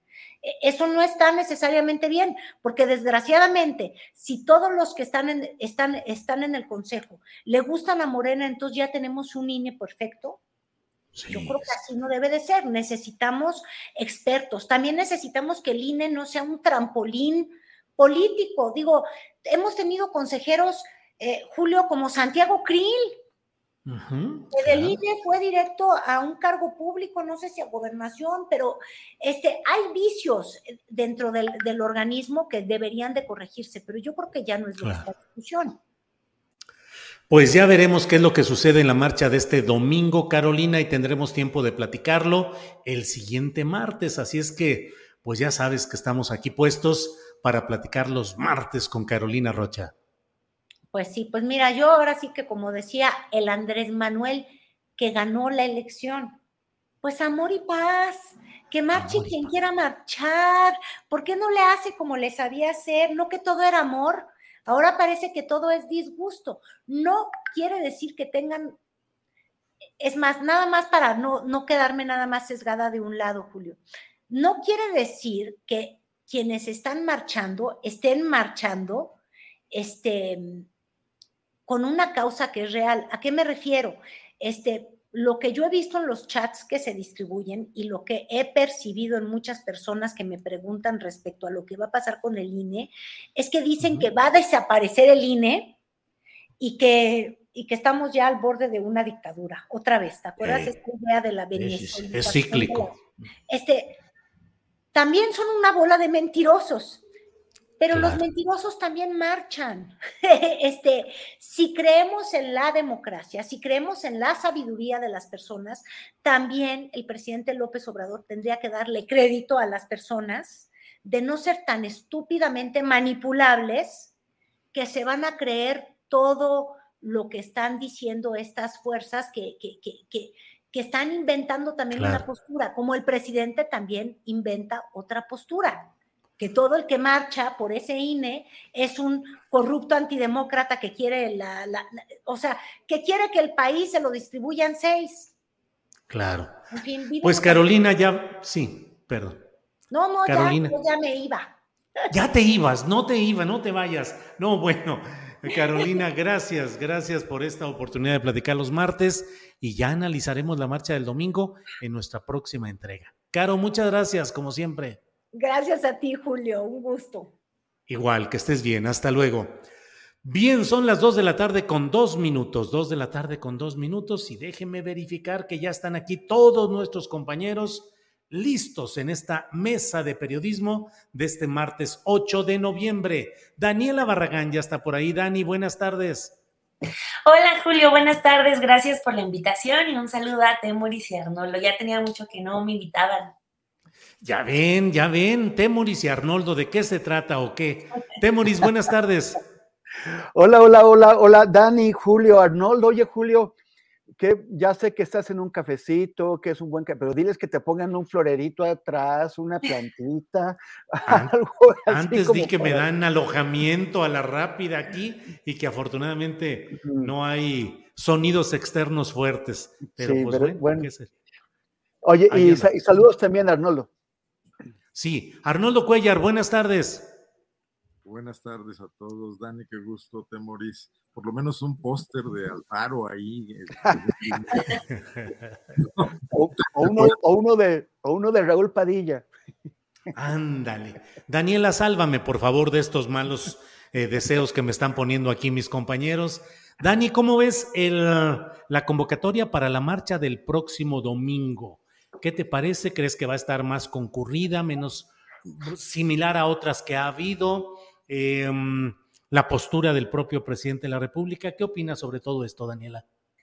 Pues sobre la marcha y la invitación y todo eso, creo que ahí sí no me voy a ver como muy objetiva, pero creo que desde estas marchas de los 2000 en las que invitaban a, vestirse todos de blanco, e uniformados, desde ahí yo no les tengo nada, nada de confianza, este tipo de, convocatorias que salen de, un sector muy en específico, entonces ya cuando vienen con uniforme y todo, ya más o menos sabemos de, de dónde vienen. Digo, por un lado está claro el derecho de, que todos tenemos a, protestar por las cosas que cada uno cree que creen que está mal, creemos que debemos defender. Pero pues sí, lo del outfit para la marcha, como que ahí siento, siento que ya va parte del mensaje de quienes asisten ese día. Pues va a estar, yo creo, muy nutrido, como que no solamente es el asunto del INE, sino también ya eh, un tema de empezar a mostrar cuántos son los que al menos aquí en la Ciudad de México están bastante, bastante enojados. Ya tiene mucho, de hecho, pues casi toda la pandemia. La última eh, manifestación que recuerdo fue la de Frena, que es cuando tuvieron sus casitas de campaña eh, abandonadas ahí en Reforma es, pero ya de ahí ya la oposición no se ha vuelto a manifestar, entonces va a ser muy interesante ver cuánta, cuánta gente este, logran concentrar. Todo el mundo se está ya como concentrando también en, en, el asunto de la defensa del INE, que sí creo que ha habido como también un tema de desinformación grave. Eh, estaba escuchando, por ejemplo, eh, ya distintos medios de comunicación, eh, por ejemplo, saliéndome como de mi zona de confort de los eh, periódicos que suelo revisar, que solemos revisar, yéndome a otros, es muy impresionante, sí me impresionó cómo es recurrente la palabra de esta reforma, coma, que busca desaparecer al INE. Y siento que sí es preocupante porque desde ahí, eh, pues nos vamos dando también una idea de qué es a lo que la gente le está temiendo. Eh, justo también esta encuesta de reforma, la recuerdo de, del porcentaje de gente que decía estar en contra de la desaparición del INE. Creo que todos en nuestro sano juicio vamos a estar siempre en contra de que desaparezca el Instituto Nacional Electoral, porque ahí sí también le reconozco esas palabras al presidente López Obrador que dijo, la democracia no es Lorenzo, la democracia no es Ciro Murayama, la democracia es la gente que ha aguantado vara con un instituto que hay veces que ha quedado mucho a desear. Entonces creo que por esa razón muchos, muchos siempre vamos a defender al Instituto Nacional Electoral. Nunca vamos a pedir que se desaparezca, nunca vamos a querer que pase a formar parte otra vez de gobernación como era antes. Entonces, si partimos de que en los medios de comunicación se está hablando de la desaparición del INE, pues nos vamos dando cuenta de cómo es que se está moldeando la opinión. Eh, pues no, no, no podemos como hacer, hacer eh, caso omiso de que hay gran parte de la gente que sí se está yendo por esa vía y de que también quienes están eh, convocando a la marcha, pues están explotando, explotando eso, ¿no? De que López quiere desaparecer al INE para empezar con su proceso de reelección, porque es desde que llegó quiere reelegirse prácticamente. Entonces también siento que nos pone ante cuatro años que no han funcionado de nada para los medios de comunicación, que, o sea, no se ha avanzado como en el asunto de crear mejores hábitos informativos, todavía el enojo es, eh, gran parte del enojo y de los argumentos de la oposición salen de fake news y pues siento yo, gran parte de, la marcha del propio, del próximo domingo va a estar basada en eso. Eh, no se ha avanzado como en ese, en un asunto de tener una discusión de altura, de decir, oigan, sí se necesitan hacer cambios en el Instituto Nacional Electoral urgentemente, más allá de que esta reforma que se vaya a discutir sea de, del presidente López Obrador, pero aunque haya cambios que se tienen que hacer, pues ya lo que tenemos es que eh, hay que defender al INE porque López ya se quiere reelegir. Entonces, pues va a ser muy importante lo de la marcha. Yo siento que va a reunir a mucha gente, pero eh, también estaba viendo hace un momento la, una alerta de Max Kaiser, si no me equivoco, diciéndole a la gente que no acepte ninguna entrevista de medios de comunicación que porque van a utilizar eh, sus declaraciones para burlarse, para burlarnos de ellos. Y es como es parte de lo que comentaba, eh, qué tanto van a poder o pueden argumentar la oposición sin que sean los voceros que se ven, que se ven a diario, que tienen mil y un espacio ¿qué tanto la gente puede argumentar sobre estar en contra de la reforma más allá de que se quiere destruir al INE? Entonces, aunque sea mucha gente, creo que de fondo eh, la discusión tendría que ser otra y una muchísimo más interesante y más seria sobre cambios que requiere el Instituto Nacional Electoral. Gracias, Daniela. Arnoldo Cuellar. Arnoldo, ¿cómo ves eh, las características específicas de esta convocatoria? Y de lo que puede suceder este domingo. Me refiero específicamente a que el propio presidente de la República no ha ahorrado calificativos, eh, descalificaciones hacia los, eh, la cúpula que convoca a este movimiento. Y por otra parte, pues creo que va a permitir ver qué tanto permea en clases medias, en grupos eh, críticos del presidente de la República, pues toda la narrativa que lleva largo tiempo. Me atrevo a pensar, Arnoldo, que esta será la primera manifestación que puede tener características distintas a otras contra López Obrador, que no tuvieron tanta cuantía de asistentes y parecían todavía un poco difusas en su objetivo. ¿Será esta marcha la primera organizada y de una oposición que espera ir creciendo en los tiempos electorales, Arnoldo? Una especie de punto de quiebre del anti-López Obradorismo. Pues han intentado muchas, no se han logrado aglutinar en un, en, una, en un frente unido de reclamos. El López Obrador logra dividirlos muy fácilmente. A veces también les proporciona elementos para permanecer cohesionados pese a todas sus diferencias, a la enorme gama de fuerzas políticas que no están contentas con, con, la llegada y con la permanencia y con las medidas del acuerdo de transformación, a veces incluso ni siquiera por las razones correctas, ¿no? A mí en lo particular me, me pareció muy atinado un, un, artículo este domingo de, de Alfredo Figueroa en, en, en Reforma, eh, donde, bueno, con esta postura que muchos hemos asumido, Julio, tú mismo, Temoris, aquí, bueno, Daniela también, Arturo, no se diga, de tratar de mantener una crítica objetiva, viendo que todos están fallando, no, no, casados con ninguno de, las, de los lados, plantea que cuál es la democracia que defienden quienes están defendiendo al INE, que nunca fue exitosa, nunca fue, nunca logró eh, servirle al país, ¿no? Digo, logró las, las alternancias pacíficas que yo creo que son importantes, pero de ahí en más no garantizó la llegada de dinero de proveniencias desconocidas, incluyendo ilegales, a las campañas políticas, ni a las precampañas, ni la construcción de candidatos a partir de aparatos propagandísticos, ni las campañas negras que vulneraron a otros candidatos, al propio López Obrador, ¿no? Una serie de cosas que la hacían muy defectuosa, muy manipulable. Pero tampoco del otro lado estamos viendo una propuesta que.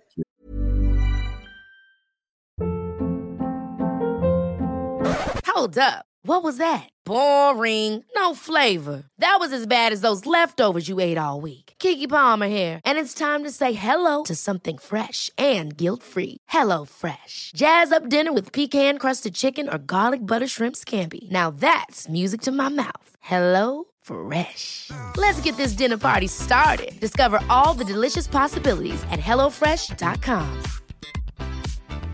Hey, it's Ryan Reynolds, and I'm here with Keith, co star of my upcoming film, If, only in theaters, May 17th. Do you want to tell people the big news?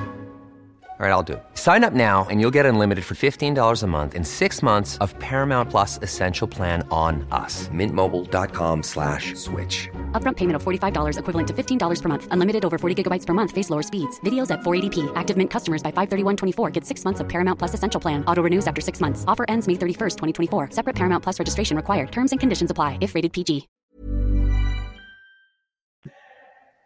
Ataque los puntos eh, de oportunidad y parece una reforma también muy perdida, ¿no? Eh, entonces estamos en ese mundo, que es el peor de los mundos posibles, y que sí le da una opción a los opositores, no solo a López Obrador, sino a este intento de reforma política, porque además hay que acordarnos de que las reformas políticas solo se pueden lograr bajo el signo del consenso, y no el consenso preestablecido, que ese no existe, sino los consensos construidos, que es, digo, cuando, cuando el PRI acepta, eh, o los gobiernos priistas, eh, ceder el manejo electoral a un organismo eh, ciudadano, entre comillas, irse separando lentamente después de, dos elecciones, una todavía con Chuaifeta al frente, que era un cuadro político, la otra ya con José Waldenberg, fue a cambio también de permanecer en ciertos espacios y ciertos márgenes de maniobra y, y el control desde las cámaras, etcétera. Eh, y la oposición aceptó ir avanzando poco a poco, leninistamente, ¿no? Dos pasos adelante y uno atrás. Eh, yo creo que eso era el proceso que se podía. Muchos países se han enfrentado a eso. Son esquemas, el otro día lo decía Temoris, en el, en el, ánimo, en el ámbito de la justicia, que en el ámbito electoral, transicionales, progresivos y también con el riesgo de poder ser regresivos. Eso no, no estamos exentos, ¿no? Pero hoy no veo la posibilidad de construir ese consenso, por lo menos no con naturalidad. Se podrá lograr si se emplean estos artificios en la Cámara de comprar oposiciones, presionarlas, ofrecerles candidaturas, ahora que se vienen nueve gubernaturas, como pasó con Yucatán, con el PAN, ¿no? Para ganar un voto más, o, o, o lo que pasó con Mancera o con Alito, que es sacar los trapitos sucios que además abundan. Pero esa no va a ser una, una reforma que te, tenga una vida muy larga si se consigue de esa manera, ¿no? Y lo que vamos a seguir teniendo es un sistema electoral muy cojo, quizás peor que el que tenemos hasta ahora, lo cual ya es mucho decir, ¿no? Eh, entonces, separaría esa parte, cómo atacar el tema de mejorar nuestra eh, construcción de legitimidad en el traspaso del poder, a la parte que es cómo usarla de pretexto para construir el frente anti-López anti Obradorista del 2024, donde creo que esta puede ser, como tú lo dices, una de intentona mejor encaminada, porque, porque ciertamente a mucha gente le importa eh, que las elecciones estén en manos de un ente fuera del gobierno, con cierta credibilidad, eh, defectuoso, pero eh, razonablemente defectuoso, y no eh, ir, ir, hacia atrás, ¿no? Ahora, dudo mucho que esto sea una preocupación generalizada y que lleve masas a las calles. Va a terminar impactando en estos círculos de opinión pública, muy centrados en la Ciudad de México también. Creo que no vamos a ver camiones trasladándose desde los estados, salvo quizás del centro Fox, un, un par de camiones, no creo que más, ¿no? Eh, para que llene la Ciudad de México. Pero sí, ciertamente tienen programa, vamos, lo que no tenían las marchas anteriores, ¿no? Bien, Arnoldo. Eh, Temoris Greco, ¿qué opinas de las declaraciones del presidente López Obrador? Ha dicho que mm, pues varios de los convocantes han sido eh, corruptazos, eh, fraudulentos. Hoy dedicó una parte de la mañanera a señalar a Lorenzo Córdoba como clave, pieza clave en la simulación de la democracia. ¿Qué opinas de las declaraciones del presidente y qué opinas de la marcha de este domingo? Temoris. Bueno, a mí, a mí me parece eh, eh, evidente que el INE es oneroso, que tenemos una aristocracia de consejeros que, que, que, es injustificable, que no, que, o sea, ¿por qué eh, un personaje como Lorenzo Córdoba lleva 12 años viviendo de esa aristocracia, como, como, como rey de esa aristocracia? hay, hay de, hecho, eh, el, el, INE es parte de un sistema de partidos que está dañando la democracia en México en lugar de aceitarla, de, de, canalizarla. Llevamos 45 años desde la reforma electoral de 1977 intentando mejorar el sistema electoral. Y si, y si no hemos llegado a, a la mejor situación, pues es que muchos de los que están saliendo o a, defender al INE, pues son parte del problema por lo cual el sistema electoral tiene tantas deficiencias. El, el, si el problema del INE, además de lo oneroso, es su partidización, o sea que nunca, nunca ha sido realmente ciudadano. Hace un momento ya mencionaban eh, eh, Dani y Arnoldo que, por ejemplo, que Santiago Cris salió directo a, a, convertirse en funcionario. Lo mismo se puede decir de Lujambio, de, de, de, José Francisco Ortiz Pinchetti. O sea, los, para, para, muchos, bueno, incluso también de Jaime Cárdenas, a quien yo respeto mucho, pero que también, o sea, la Consejería Ciudadana en realidad fue plataforma para convertirse en, en, políticos.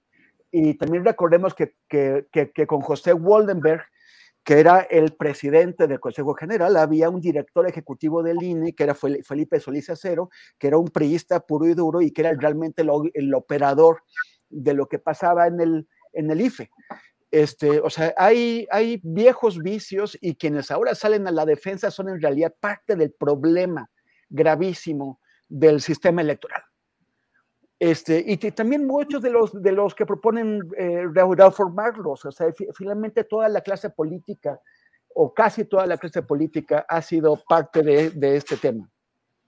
Eh, Marco Cortés y algunos eh, dirigentes de partidos pretenden tomarnos el pelo al, al decir que van a marchar como ciudadanos y, no como políticos, como si los intereses políticos y sus jugadas se, lo, se, se, se pudieran despojar de ellas de pronto un domingo por la mañana, quitarse los, los, los, ropajes de políticos y salir a marchar y luego por la tarde volvérselos a poner. O sea, evidentemente eh, esto es una maniobra política. Y me, y me, parece que la ciudadanía que quiere participar en eso tiene que tomar en cuenta que efectivamente es la oposición intentando encontrar una narrativa común una narrativa no solamente que les permita presentarse, o sea, la, narrativa de, la que hasta ahora han, carecido, presentarse ante, la ciudadanía, sino también unirse. Y sobre todo unirse después de la arrastrada que les dieron con, el tema de, la, reforma al artículo transitorio sobre el ejército. Eh, y hay muchas mañas. Ese tema de plantearlo de la destrucción del INE, en realidad es un intento por darle un sentido o una, por simplificar esta narrativa común de la oposición. Porque si tú te pones a discutir cada uno de los distintos temas de la reforma planteada, es muy difícil presentarlo ante la ciudadanía y que sea entendido. Entonces solamente lo resumen en una falacia, que es la, la destrucción del, del, INE. No se va a destruir el INE. Pero por el otro lado, bueno, y también, si ellos realmente quisieran impedir una reforma dañina o, que ellos consideren dañina, pues podrían tomar eh, la, oferta que ya eh, parece que ha tomado el PRI y según Adán Augusto, algunos panistas, para, para discutir esta reforma y ver qué es lo que se puede hacer mejor y que, eh, y que en realidad no conviene. espero que más adelante en el astillero podamos discutir puntos con, eh, concretos específicos de la, de la, reforma, pero por lo pronto no podemos ir más aquí. Ahora, si hay gente que está manipulando, si hay gente que va a tratar de, de llevar agua a su molino con esto, eso eh, no es ilegal y no es políticamente ilegítimo Y absolutamente todos los actores políticos en este país lo han hecho.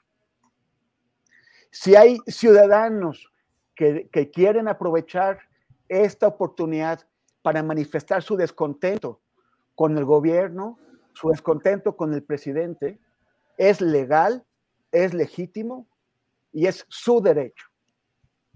Yo, a, mí me gustaría ver a, un presidente que reconozca ese derecho y que no descalifique a los ciudadanos que se van a manifestar el domingo en contra no solamente de su, propuesta, de su proyecto del INE, sino en contra de su gobierno. Porque eso es lo que, lo que, lo que esperamos de un jefe de Estado en una democracia, en una república. Y, es, y, a mí me parece y me duelen los insultos, como me dolieron hoy que hace un rato que estaba escuchando a Ricardo Rafael conversando contigo y que, y que insiste que lo siguen espiando desde el ejército. Y no, no solamente eso, sino que le están pasando esa información a Isabel Miranda de Wallace, la que hace unos días tomó, mandó golpeadores a tomar las calles e impedirle a Ricardo y a otras personas su libertad de, de, trans. Este, cuando, cuando Ricardo Rafael denuncia que lo espían, el presidente, en lugar de pedir que se investigue este espionaje, lo atacó y lo convirtió en un conservador que, Ricardo no es. Y yo, yo, yo, me pregunto, si descubro que a mí me espían y lo denuncio, a mí también me van a decir que soy un conservador, un representante de la mafia del poder, por pedir el amparo de la justicia. O sea, yo creo que, que ese discurso no es positivo para la democracia, no es positivo para un mejor ambiente político y democrático. Bien, Temuris. Arnoldo, ¿quieres decir algo? Muy puntual. Incluso siendo conservador, nadie tiene por qué espiarte. O sea, la descalificación del presidente no solo sobra, sino que valida un delito, lo normaliza, ¿no? Claro. Les pido eh, un minutito que pudieran dar de una respuesta rápida a una pregunta que tengo aquí. Daniela, eh, esta manifestación del domingo, ¿Es en defensa de un sistema electoral o es en contra del presidente López Obrador, como él mismo lo ha venido diciendo? ¿Qué opinas, Daniela? Sí, sí, yo, yo sí considero que es abiertamente en contra del presidente López Obrador, justo también por lo que estaba comentando Temoris, si nos y, lo, y también lo, lo mencionaba yo al inicio, si nos ponemos a hablar sobre puntos de una reforma electoral, quitemos que la eh, que la propuso López Obrador. Eh, López Obrador no es el presidente ahorita eh, y salió de una ONG o una organización civil, como les gusta llamarles a ellos. Si salen que podemos reducir o quitarnos ya los plurinominales, que son los peores representantes que hemos tenido, ¿de verdad estarían en contra de eso? Así, si no existiera López Obrador y les pusieran esa propuesta sobre la mesa, creo que lo pensarían, lo pensarían más de una vez pero eh, pues viniendo, viniendo lo que, eh, o sea, saliendo cualquier cosa del despacho de, del observador es un automáticamente estar en contra y la única prueba que hay de eso y es prueba contundente es el asunto de su moratoria constitucional que dijeron que no iban a votar absolutamente nada de él entonces sí considero que es eh, un movimiento en contra de todo lo que tenga que ver con López Obrador. Gracias, Daniela. Arnoldo, en esta Preguntas y respuestas rapiditas. ¿Qué opinas? ¿Es una manifestación en defensa de un sistema electoral o contra López Obrador?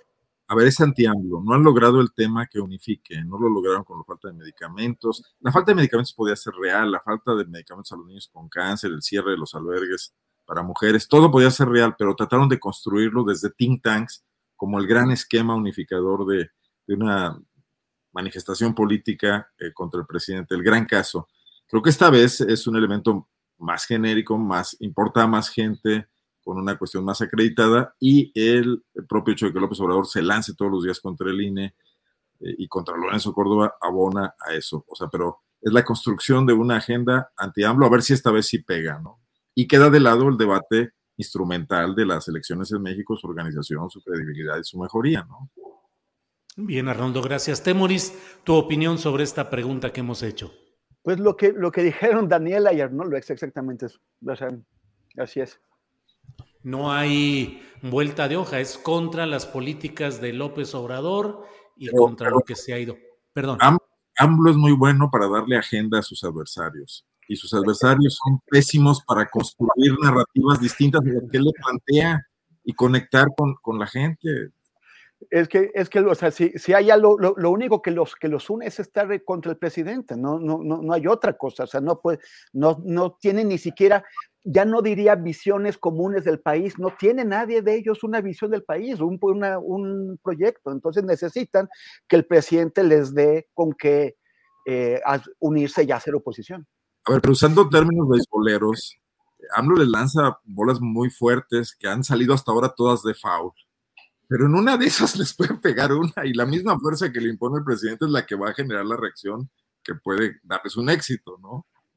Daniela, ¿has visto que el propio presidente con su discurso muy directo y muy rudo contra esta marcha está haciendo un poco esto que dice Arnoldo de en términos beisboleros de que la fuerza del picheo puede resultar en una ayuda para el bateador, o sea, podría ser que en el fondo toda esta discursiva presidencial ayude a la marcha del domingo?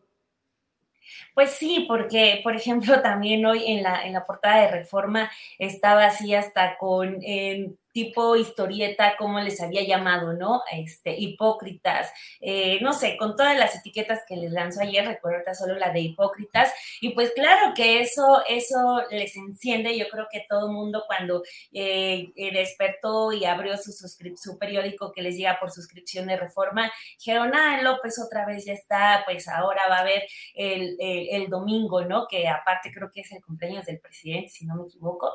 Entonces, este, o sea, justo también en, el día de su cumpleaños.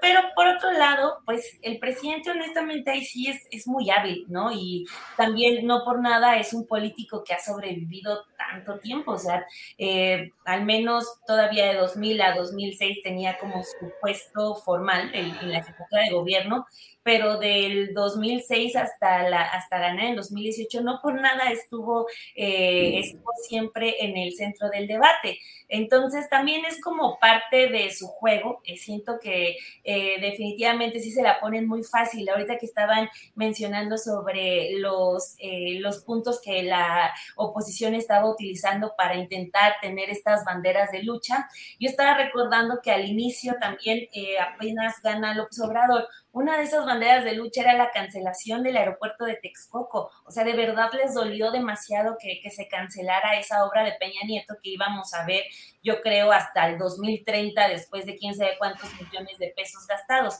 Entonces, o sea, si al presidente López Obrador, que es hábil, le ponen este, esta bandera de lucha, que es la cancelación del aeropuerto de Peña Nieto, pues realmente es como, pues sí, un antojito sabatino el poder ahí este, ya eh, bajarles toda su indignación, pero pues eh, sí, el hecho de que vengan los calificativos de parte del presidente, pues claro que, les genera molestia y también esa se va a ver el domingo. Sin Gracias, Daniela. Eh, Arnoldo Cuellar, ¿crees que mm, estamos entrando ya en una espiral mm, de una mayor violencia verbal?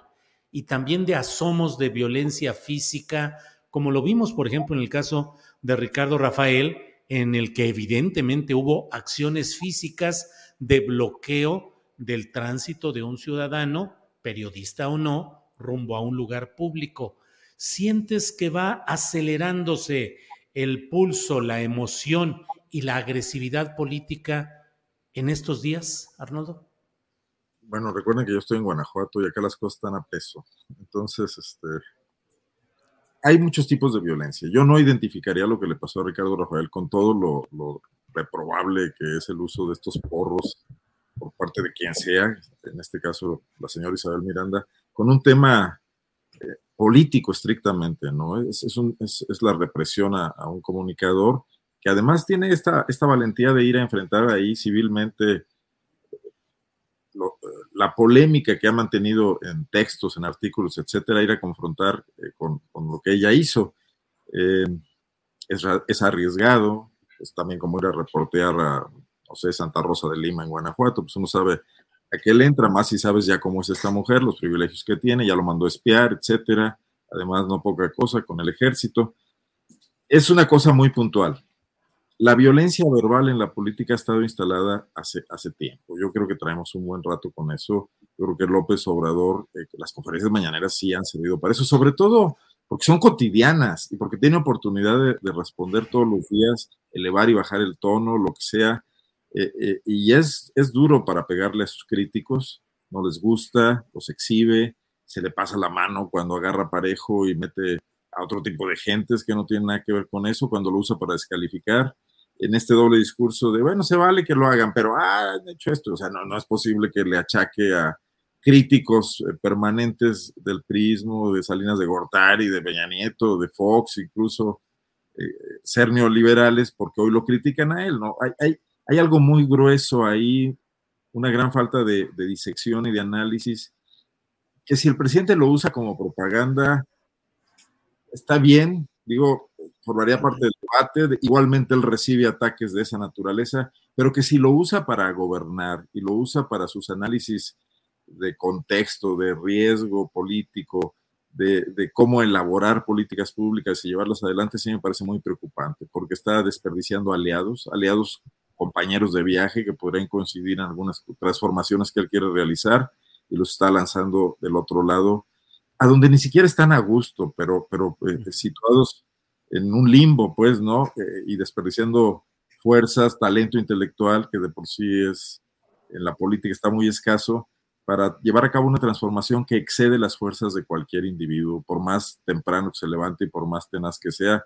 Es un país con muchos rezagos, con muchos intereses, con mucho saqueo, con una historia permanente de injusticia, y creo que es una tarea que se echa López Obrador, también a veces entrando en colisión con sus propios colaboradores, de los cuales muchísimos han salido de su gobierno. Tú entrevistaste ayer a Toledo, a, Víctor, que, salió por intrigas políticas al interior de su dependencia, como hoy la señora Burns, ¿no? Donde, donde el presidente no logra ni siquiera defender a aquellos aliados en los que cree, de los que sabe perfectamente que son gentes honestas, que tienen una agenda que no está implicada en grillas, porque por esta eh, forma eh, globalizante y generalizante de leer la circunstancia política entre, entre oponentes y aliados. Bien, Arnoldo. Temoris, pues entramos al tema de la conferencia mañanera de prensa y del discurso del presidente frente a sus adversarios y opositores. ¿Crees que actúa en legítima defensa? ¿Que es necesario ese discurso para confrontar a sus adversarios y brincarse eh, la pretensión de ayuda que pudiese haber tenido respecto a medios convencionales a los que quitó el presupuesto en términos generales. ¿Qué opinas, pues, de la conferencia mañanera y las posturas del presidente en términos políticos y, pues, eh, virtualmente partidistas, Temoris? Bueno, a mí me, preocupa y esto es una cosa que hemos ya, ya llevamos años discutiendo desde que hay conferencia mañanera me preocupa el desgaste que esto representa en principio para el presidente, porque eh, hablar todos los días, dos horas eh, sobre los temas del país, enfrentar algunos cuestionamientos que son muy serios, otros cuestionamientos que no son nada serios, otros que están destinados a, atacarlo, otros que es, pues, que, pues todos los, los, los lamezuelas que, que hay ahí, este, empezando por el tal molécula eh, pues es, es muy desgastante y también provoca, a mí me parece que el presidente a veces diga algunas cosas que no han sido necesariamente meditadas, porque ante lo que le dicen, los, lo suelta y todo eso tiene consecuencias. Y me, y me pregunto qué tantos, de esto que estaba diciendo Arnoldo hace un momento, ¿no? Que, que ha puesto eh, eh, en contra o ha enviado al otro lado a mucha gente que en realidad, que lo ha apoyado, que podría seguirlo apoyando, y que, y que incluso desde un punto de vista crítico. Pero, pero quizás, o sea, ¿qué tanto de esto es, es, una, es un planteamiento táctico que se hace el presidente y qué tanto es el resultado de tener que responder de pronto en esas mañaneras y qué depende eh, de, la, de, la, información de la que dispone o la que le falta y también de, de, su estado de, humor en ese momento. yo, yo, creo que sí le ha funcionado muy bien, muy bien, para contrarrestar el, el, el poder de, medios de comunicación que están pues en manos de lo que él llama la mafia del poder, La misma mafia del poder, por cierto, que está en su consejo asesor empresarial, son los mismos. Pero bueno, pero sí le ha, servido para contrarrestar esto. Pero yo, si yo fuera su asesor y, él me escuchara, que se sabe que no escucha a sus asesores, pero bueno, estamos hipotetizando. Eh, yo, le, yo le sugeriría hacerlo dos veces, a lo sumo tres veces a la semana, dos, para evitar desgaste, para controlar más, más el discurso y también para que se pudiera concentrar en otras cosas. Yo no sé si esto es cierto, pero Gibran eh, eh, Ramírez este eh, joven politólogo de la 4T, eh, publicó hace una semana o dos un artículo que, eh, donde dice que pues, crear o preparar la, mañanera se ha convertido en la principal actividad del presidente. Y, si, si, no es la principal, como él dice, sin duda es algo que le ocupa muchísimo tiempo, porque no es fácil. No es nada fácil. Para cualquiera de nosotros sería extremadamente desgastante. Entonces yo, yo, sí, yo sí tendría otro tipo de, recomendación. Y también eh, a mí me, me, gustaría una mañanera sin lambicones, sin, sin esos tipos que, de, acuerdo con Hernán Gómez Pruera, según una investigación que él hizo, y él es un periodista que también es simpatizante de la 4T, una que, sin, sin gente que, que cobra para plantearle preguntas al presidente, para, para plantearle temas. Una mañanera en donde sí enfrente los cuestionamientos de una prensa eh, eh, eh, que, está haciendo o cumpliendo con su trabajo de informar a la gente y no, y no esta mañanera en donde pues dos de cada tres preguntas son para, para, para alabar al presidente. Bien, Temoris. Daniela, lo que quieras agregar sobre este tema y de una vez voy abriendo antes de que se nos acabe el tiempo lo que puedas decirnos también respecto a esta guerra de fiscalías, la de la Ciudad de México y de Morelos, a partir del caso Ariadna. Los temas y el enfoque que quieras eh, en estos temas, Daniela. Sí, solamente sobre, para cerrar el caso eh, de lo de la información y las mañaneras, eh, pues sí, nos habla de un presidente que yo creo que está bastante solo, porque pues si no lo hace él, su equipo pues no sé si porque él no quiera que su equipo lo haga, sino que él parece que tiene que esquivar todas las balas, así, no sé si por decisión propia o por qué razón, pero eh, sí también eh, apoyo esa moción de que sería mejor una mañanera en la que igual en lugar de dar una explicación, diga, ok, vamos a ver de qué se trata este tema que nos están exponiendo, porque sí, hay veces que ese bote pronto no ayuda demasiado, pero pues también ya es una herramienta ya no solo de López Obrador, sino de la gente. O sea, yo no sé qué va a pasar después cuando si a la gente le quitan las mañaneras, ahí sí ya se, les van a quitar una, una herramienta muy, muy, muy importante también es algo que, se debe tomar en cuenta. oye, Dani, oye, Dani, pareciera incluso que dentro de los cálculos electorales para 2024, casi, casi la pregunta de quién puede darle una continuidad interesante a las mañaneras ya con otro conductor o conductora, porque no es tan fácil, Daniela. No, yo también que eh, pues le, sí, las sigo todas por el, noticiero de, de Café y Noticias o sea, de repente, como hoy, son las 10, 20 de la mañana, el señor empezó a las 7 y 10, es como, ¿en qué momento alguien puede hacerlo? Es, sorprende, tiene más la fuerza de un chico de 15 años que un señor de más de 70, pero es, es impresionante. No sé, por ejemplo, Marcelo cuando iba a las, a las mañaneras eh, responde más acotadamente, más rápido y es todo más ágil, pero este sí, yo creo que estas mañaneras de casi tres, tres horas y media, nadie más las va, va a ser capaz de darlas. Bien, Daniela. ¿Y sobre la batalla de las fiscalías, Daniela? Híjole, ay, pues ese es un tema, pues, ay, bien, bien complicado, este, y ya es cada vez más doloroso y más grotesco, creo que lo que está pasando con, con el asunto de las fiscalías y, los feminicidios, porque pues no sé si cuentan con que las mujeres no vamos a cansarnos un día de que consideren que a las mujeres les gusta aventarse a barrancas, que a las mujeres les gusta caerse en las cisternas, que a las mujeres les gusta golpearse, que a las mujeres les gusta ahorcarse hasta morir, ¿no? Eh, ya es una, una corrupción tremenda la que hay en todos esos eh, organismos que son los que se supone que tienen que eh, impartir justicia, buscar a los agresores, pero si desde ahí partimos de que son los funcionarios que actúan con misoginia eh, y que atienden a familiares de, de desaparecidas, que atienden a familiares de víctimas de feminicidio, que atienden a las sobrevivientes de agresiones, pues más bien pues diciéndoles que por qué andaban con ese hombre si las golpeaba, que por qué salieron tan de noche, que por qué se fueron a tomar.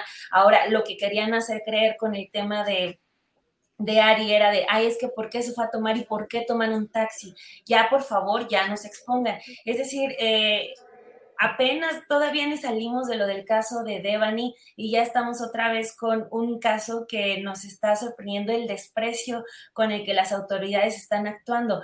¿Por qué razón? En lugar de salir rápidamente a decir que Ari se ahogó con su propia saliva, porque qué torpe Ari que se ahoga con su propia saliva y se resbala en una barranca en Tepoztlán, este, ¿por qué no salen a en lugar de atender a medios de comunicación, por qué no detienen esa investigación, empiezan a investigar como se debe con el protocolo que está establecido, porque no es que no lo haya, ya hay un protocolo para investigar adecuadamente toda muerte violenta de una mujer, en lugar de ponerse a investigar, en lugar de atender a medios que hicieran bien su trabajo, que cumplieran con el protocolo para atender a la familia, porque también eso ya se está volviendo como eh, la constante de que se tiene que atender tal requerimiento para tal gobierno, para tal medio, no, las importantes son las familias, las importantes son las que quedan, las importantes son las que van a tener que eh, rehacer su vida después de una agresión. Por ejemplo, eh, a las víctimas de ataque con ácido también eh, tenemos un, a María Elena Ríos que lleva tres años pidiendo ayuda ya hasta el gobierno federal, diciéndoles, oigan, qué pasa con mis agresores. La Fiscalía de Oaxaca eh, les está pasando información. Alejandro Murat, que ya hasta quiere ser presidenciable, también los está encubriendo. Entonces, es algo de verdad grotesco que en este país las mujeres tengan que luchar. Eh, con lo que les queda de vida eh, para acceder a justicia, que las familias pues estén destrozadas con el dolor de que les arrebataron a alguien y todavía tengan que levantarse un minuto después del golpe a ver cómo van a responder, cómo van a hacer para que la autoridad eh, sea capaz, esté a la altura de darles respuestas, porque esto, todo este asunto de las fiscalías nos abre un, una deuda que hay histórica con las mujeres. Y es un tema que, por ejemplo, los colectivos siempre han hecho énfasis de que antes de que se popularizara el término feminicidio, es... Eh, eso también nació en parte porque cientos de muertes de mujeres se catalogaron como suicidios, ¿no? O sea, o, las desaparecidas se catalogaron como se fueron con el novio o se las robaron. Esa es una deuda que queda y que se exhibe con este actuar de las fiscalías. O sea, de decir, no tiene que llegar eh, el papá a pedir una quinta autopsia como pasó con Devani. No tiene que llegar la Fiscalía de la Ciudad de México para decirle a la Fiscalía de Morelos que no, que Ari no se ahogó con su propia saliva. O sea, ya algo, tiene que pasar, pero es algo grotesco lo que está ocurriendo en los estados respecto a la justicia con las mujeres. Bien, Daniela. Eh, Arnoldo, mm, en esta batalla de las fiscalías no puede dejarse de lado los actores políticos involucrados. Un fiscal que fue dejado que fue propuesto y sacado adelante por Graco Ramírez, que fue gobernador a nombre del PRD en Morelos, y Claudia Sheinbaum, que entra duro con una serie de señalamientos junto con la Fiscalía de Ernestina Godoy. Y esto, pues parece que al fin le podría dar a Cuauhtémoc Blanco la posibilidad de deshacerse de un fiscal que hasta ahora no ha podido deshacerse de él. ¿Qué ves detrás de todo este esta batalla judicial válida, necesaria para esclarecer el asunto de Ariadna, pero también con estos ribetes políticos y partidistas, Arnoldo. Ya sabes que me pegas en mi pata de palo, soy, soy fiscalólogo. Fiscalólogo. Pero antes quería decir algo de las mañaneras. Eh, el presidente tiene sus trucos como buen estandopero, ¿no? Nos repite muchas veces las mismas historias y regresa a ellas cuando de pronto no tiene mucho que decir. Y como no es un debate académico, pues ningún reportero le va a contestar ahí que el ejército mexicano que formó Venustiano Carranza también es el mismo que lo asesinó y que asesinó a, a, Zapata y que trató de rebelarse dos veces en dos elecciones fallidas y que se convirtió en un, mucho antes del tren Maya y del aeropuerto, se convirtió también en, un lugar de negocios importantes para los generales eh, durante el callismo y después también, ¿no? Entonces es una falacia que ese ejército por su origen se mantenga impoluto. Independientemente de todo, si alguien quisiera discutir de historia, pues se podría ir y decirle, a ver, presidente, ¿qué opina de esta, de esta sonada y de este episodio y todo? Pero no va uno a eso, los reporteros no van a eso, y entonces se queda la versión del presidente, que hoy la volvió a decir, la había dicho hace pocos días, para, defender esa cuestión, que ni siquiera es un argumento, porque no estamos hablando de un debate histórico, sino de realidades y de lo que está pasando con el caso de Yotzinapa, etcétera. Pues ahí hay mucho truco. También se nota un agotamiento, porque también un orador que repite tanto lo mismo y que da esos círculos y regresa, también de repente exhibe que, que, que ya no hay la capacidad de respuesta creativa e imaginativa. También recurrir a los insultos me parece una especie de cansancio ya. Pero bueno, dejo esto de lado. El tema de las fiscalías es súper relevante en México desde hace aproximadamente 10 años, cuando se discutió la reforma penal acusatoria y cuando desde think tanks académicos y de la sociedad civil se logró imponer la visión a un sistema político agobiado, al calderonismo agobiado por la guerra contra el narcotráfico y también al, al, peñismo que no sabían qué hacer ya con esos temas por el enorme rezago de las viejas procuradurías y compraron la idea de ir a ver el sistema chileno y, de robar una serie de planteamientos y tropicalizarlos rápidamente para generar primero el sistema penal acusatorio con los mismos viejos policías acostumbrados a la tortura, lo cual ha generado un híbrido imposible ahí de, de desmadejar, además con esta cuestión donde les dieron a las fiscalías la posibilidad de convertirse en un poder judicial alterno al resolver casi el, el 60%, si no me equivoco, bueno, varía de estado a estado, de los casos en lo que ellos llaman sede ministerial y decidir no hacer investigaciones, mandarlas a archivo, lograr negociaciones entre las partes en conflicto sin llegar ante un juez y solo muy pocas judicializarlas, eh, lo cual también crea una deformación importante. Pero eh, lo más relevante que nunca se vio, y aquí alguien en el chat preguntaba que si alguien puede explicar por qué duran tanto los fiscales. Las reformas establecieron la autonomía de las fiscalías para que pudiesen no estar atadas a intereses políticos de los, de los gobernantes en turno, eh, presumiendo equivocadamente que el político sí podía tener intereses políticos y el fiscal era un ser angelical impoluto que no los iba a tener. Y, que, y, a la hora que los separan y los entregan a una supervisión muy débil de los poderes legislativos, pero además les otorgan mandatos extraseccionales. En Guanajuato son nueve años. O sea, eh, el, el, fiscal Samarripa, aquí mucha gente se confunde, tiene 13 años en el cargo y le faltan otros, otros siete, otros seis años, va a cumplir 19 en el cargo. Los ha completado porque fue fiscal durante nueve años. Fue, perdón, fue procurador, procurador general del Estado durante nueve años. Procurador y transitó a, fiscal, apoyado por toda esta estructura panista, yunquista, de la mano en ese momento de Miguel Márquez, heredada a Diego Sinué, sin chistar. Aquí no ha habido alternancias, y, no solo alternancias, sino que ya hay una especie de, de, de tutelaje político, de, ¿cómo se llama esto? De, lo que, lo que, lo que hacía Calles, Julio. Un Casicazgo, maximato maximato, es, es como le hemos llamado, un maximato político, primera vez que ocurre a nivel estatal, del gobernador Márquez sobre el gobernador Sinue. Y esto hace que, que Samarripa asume los nueve años de fiscal, que lo van a llevar a terminar con otro gobernador a los nueve años de, procurador general, el cual habrá estado durante, bueno, pues el, el, trayecto de cuatro gobernadores, dos de ellos a la mitad y dos de ellos completos, son 18 años. En otros estados varía y en otros estados ha habido alternancia y los gobernadores llegan y se encuentran con el fiscal nombrado por su antecesor con un enorme poder. El mecanismo para separarlo del cargo es que cometa una falta grave, que cometa un delito grave, que el gobernador lo acuse ante el Congreso, que el Congreso abra un proceso y lo destituya. Hay gobernadores que no tienen el control de sus congresos, pero aún así los fiscales pueden hacer eh, a diferencia de lo que pensaba la reforma planeada en el Instituto de Investigaciones Jurídicas de la UNAM y en las organizaciones civiles ligadas al tema penal, que, que, los fiscales no iban a hacer política, los fiscales hacen mucha política. Y Julio, ¿qué mejor manera de hacer política que hacer favores desde el Ministerio Público? Todo mundo tarde o temprano se le atraviesa un o donde lo acusan de algo o acusa a alguien de algo.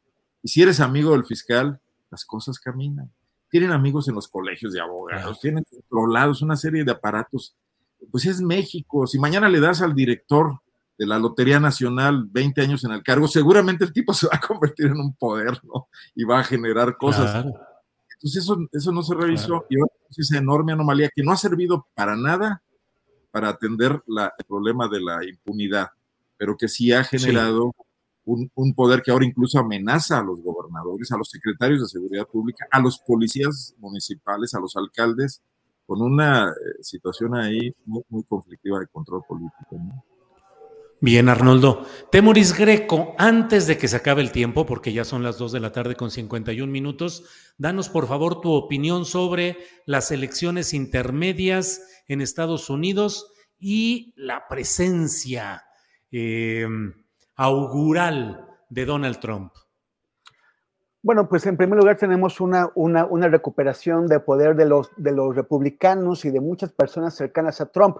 Este partido se ha desdibujado totalmente, ha perdido su institucionalidad. Yo creo que, que es parte de una crisis general de, la, de, de las derechas en, el, en, en muchos países en, en Occidente, el problema es que esa crisis de, la, de, las derechas no ha sido aprovechada por la izquierda, salvo en algunos casos muy puntuales. Más bien, la crisis de las derechas está provocando un corrimiento hacia la extrema derecha, que es el caso, es el caso de, Donald Trump. Eh, muy probablemente van a capturar o a recapturar la Cámara de Representantes, que es, que, que es, que es como la, la de diputados en México, y está en disputa el Senado si, si nada más capturan una de, la, de las cámaras, van a bloquear el gobierno de Biden y no se va a mover nada. Si además conquistan el Senado, muy probablemente eh, empezarán una ofensiva legislativa contra Biden para tratar de pavimentar el camino al regreso de Donald Trump. ¿Y eso en, qué nos puede afectar a nosotros? Bueno, para empezar, la reelección de Trump. Hay mucha gente que parece no entender qué clase de personaje es Donald Trump y, sorprende. Hay, hay, gente que cree que es hasta beneficioso para México.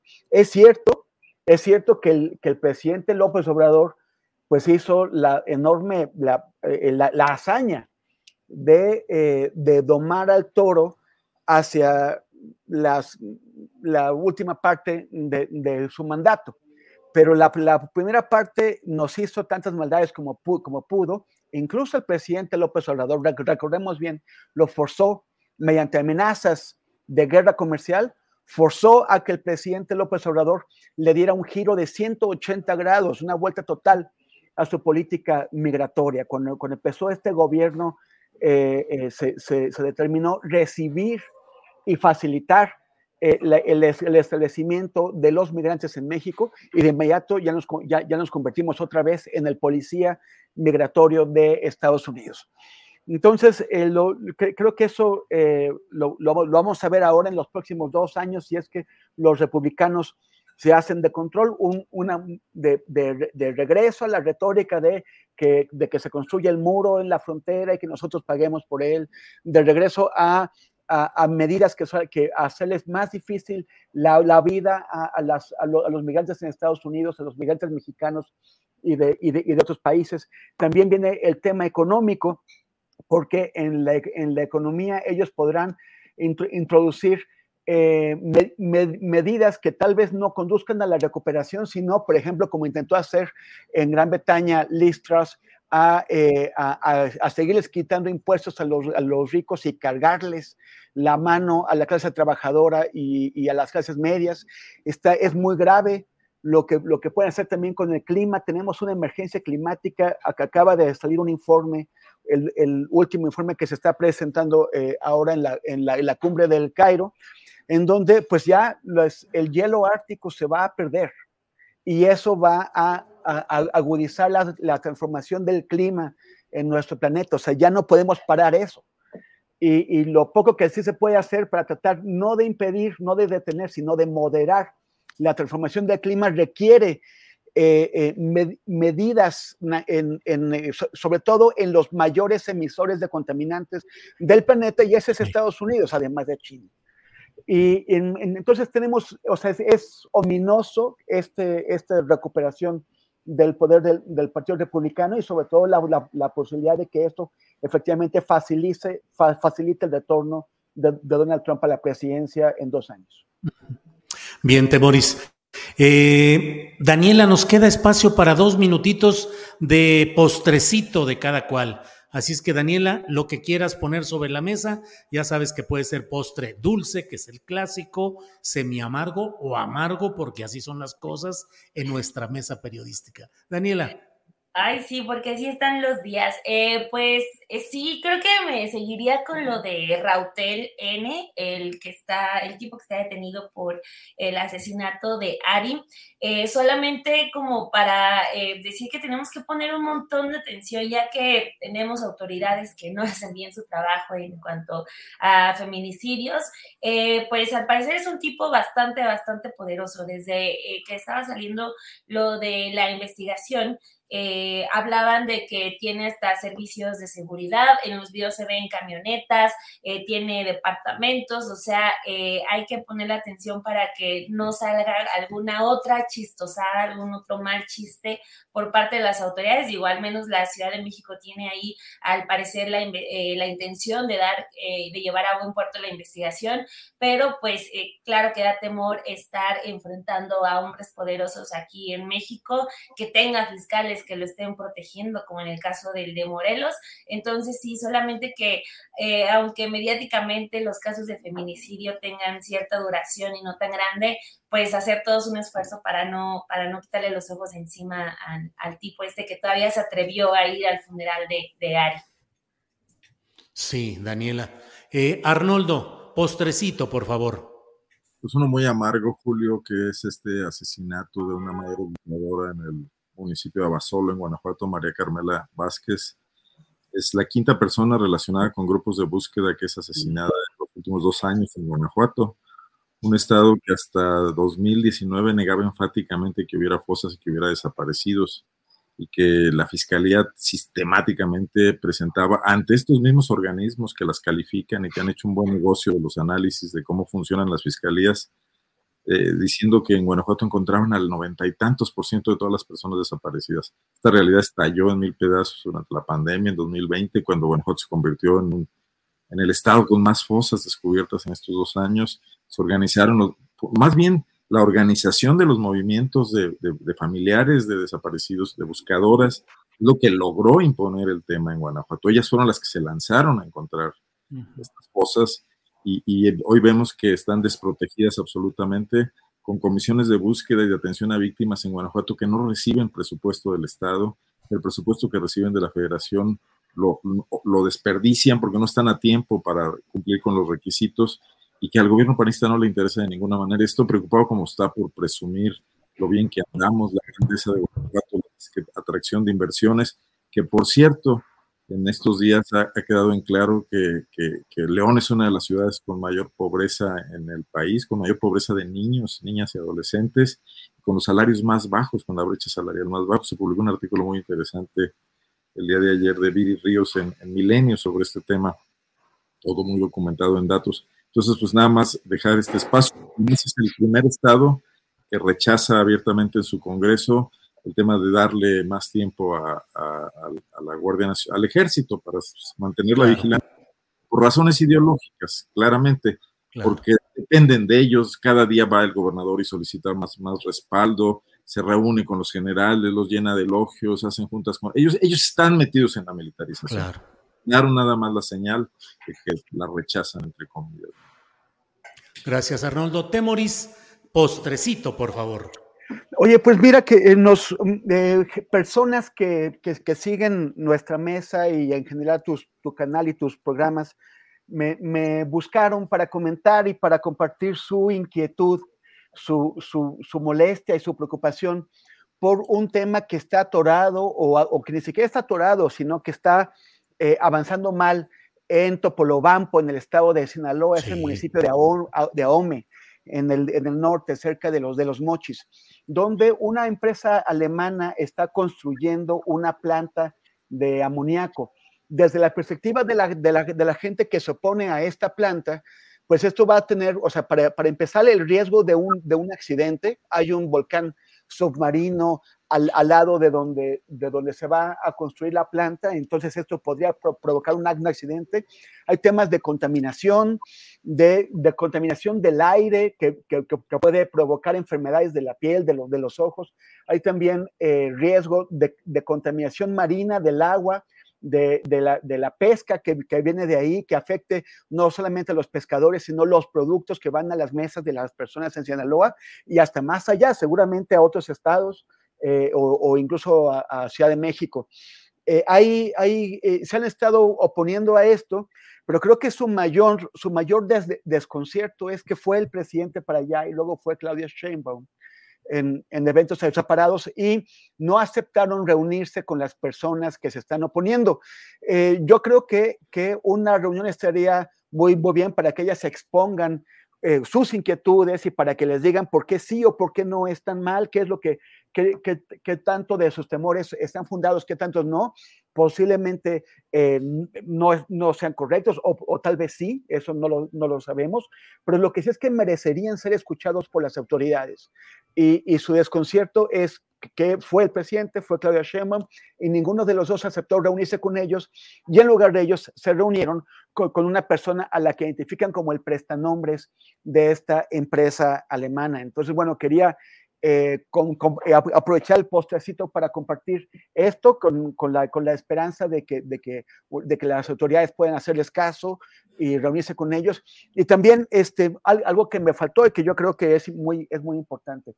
Eh, también una, una eh, recaptura del poder por parte de los republicanos en Estados Unidos va a tener un impacto en temas como los eh, derechos reproductivos de las, de las mujeres. Ya sabemos que los eh, republicanos, sobre todo con, con, Donald Trump, lograron apoderarse de la Suprema Corte de Estados Unidos de una forma pues eh, exagerada.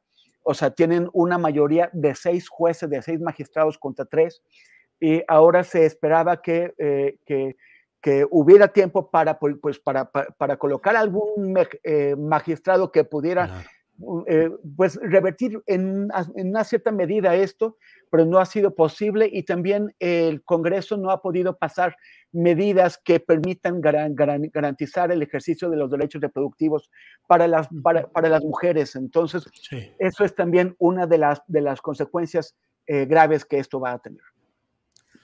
Bien, pues muchas gracias, gracias eh, por esta mesa de periodismo. Daniela, muchas gracias y buenas tardes. Muchas gracias, Julio, por la invitación y un abrazo a Arnolo y a Temoris. Nos vemos pronto y a todos gracias por escucharnos y dejen su like. Claro que sí, gracias, Daniela. Arnoldo Cuellar, muchas gracias y buenas tardes. Muchas gracias. Antes de despedirme, compartir que pues ya estamos cubriendo el estado de Aguascalientes, donde también parece sí. la prensa muy amenazada de silenciamiento, con una muy buena reportera estaremos ahí también trayendo algunas noticias de este estado del centro del país. Muy bien, Arnoldo, eh, ya viene la aguascalientización de, sí, de, sí, de sí. Informa. Primero hay una guanajuatización de Aguascalientes porque el esposo de la gobernadora es el famosísimo Luis Alberto Villarreal. O sea, expresidente de San Miguel de Allende. Los, los afanes imperialistas de los, de los guanajatenses siempre. Así es, Temoris. Temoris, gracias, buenas tardes. Gracias, gracias, Dani, Arnoldo, Julio. Y bueno, invitarlos a seguirnos. Dani ya saben que está siempre en, en, en, en sin embargo, a Julio ya, ya, lo conocen más que bien. Café y, noticias. Y, y, yo en, en mis redes, en uh, arroba temoris en Instagram y en Twitter y facebook.com diagonal temoris. Muchísimas gracias y nos vemos el martes. Saludos. Gracias, hasta luego. Bueno, igualmente, hasta luego. Bueno, no se vaya, tenemos todavía alguna información pendiente. Son las 3 de la tarde con 5 minutos y mire, le voy a comentar que hay, tenemos un video sobre lo que dijo el presidente de la República sobre el Instituto Nacional Electoral. Adelante, Andrés, por favor. Pues no sé que, que vayan a decidir los legisladores nuestros y si se van a poder hacer alianzas o no. Yo siento que es un deber de la gente que quiere de verdad la democracia el que se lleve a cabo una reforma electoral, independientemente si se va a aprobar o no se va a aprobar. Hemos sido víctimas del fraude en México. Si es una vergüenza los fraudes electorales de México, una vergüenza mundial. ¿Cómo? Este, no vamos a hacer nada. ¿Cómo aceptar de que cueste tanto hacer las elecciones? Y además que no sean confiables. Precisamente por eso cuestan mucho, porque están al servicio de una oligarquía corrupta. Por eso la campaña y mentiras que vamos a desaparecer el INE, que vamos a establecer una dictadura, una tiranía, que todo esto lo estamos haciendo porque queremos hacer un fraude en el 2024. Nosotros no somos iguales. Nosotros tenemos principios, tenemos ideales. ¿Ese es el INE que defienden? ¿Eso es lo que quieren? ¿A eso es lo que llaman con la reforma electoral buscar destruir la democracia? Son unos cretinos, corruptazos, que se vayan a engañar más lejos. Se tiene que hacer la investigación de lo que sucedió en este caso para que se aclare por qué, si hubo una autopsia, se estaba señalando de que la causa de la muerte era otra y que no había golpes. Todo eso. Y también la declaración, si hay declaración pública. Es que cuando sucede una cosa así, por lo general, no declaran los ministerios públicos, no declara ninguna autoridad, esperan. Pero si hubo la declaración, ¿por qué la prisa? Bueno, pues eso es lo que ha dicho el presidente de la República hoy respecto a estos temas, pero déjeme decirle que además hay pues conmoción, podría decirle, en la Ciudad de México por la muerte de Abner, un niño de seis años que murió en su clase de natación del colegio Williams. Hay señalamientos acerca de negligencia y mire, tenemos este video donde el padre del niño comparte lo sucedido. Mi hijo llegó bien a la escuela. Mi hijo llegó a las siete y media, como siempre. No quería ir a nadar. Él entró, nos despedimos y nos hablaron a las 9.30 de, de la escuela que mi hijo había tenido un percance en la alberca. No nos dieron más información, no nos dijeron qué, qué había sucedido, nosotros pedíamos explicaciones, nosotros nos dijeron, ¿sabe qué? Lo vamos a trasladar. Eso es lo que ha dicho el padre del niño Abner. Y mire, todo esto generó enojo en la comunidad escolar. Veamos parte de lo que ha sucedido en este día.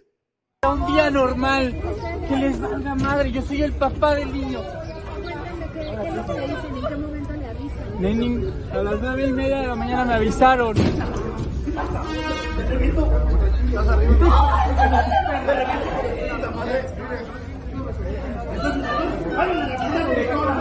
den la cara! ¡Que den la cara! ¡Mataron a Abner! ¡En el plantel de San Jerónimo en la natación. Ustedes que mataron en la natación, lo asfixiaron. Lo asfixiaron.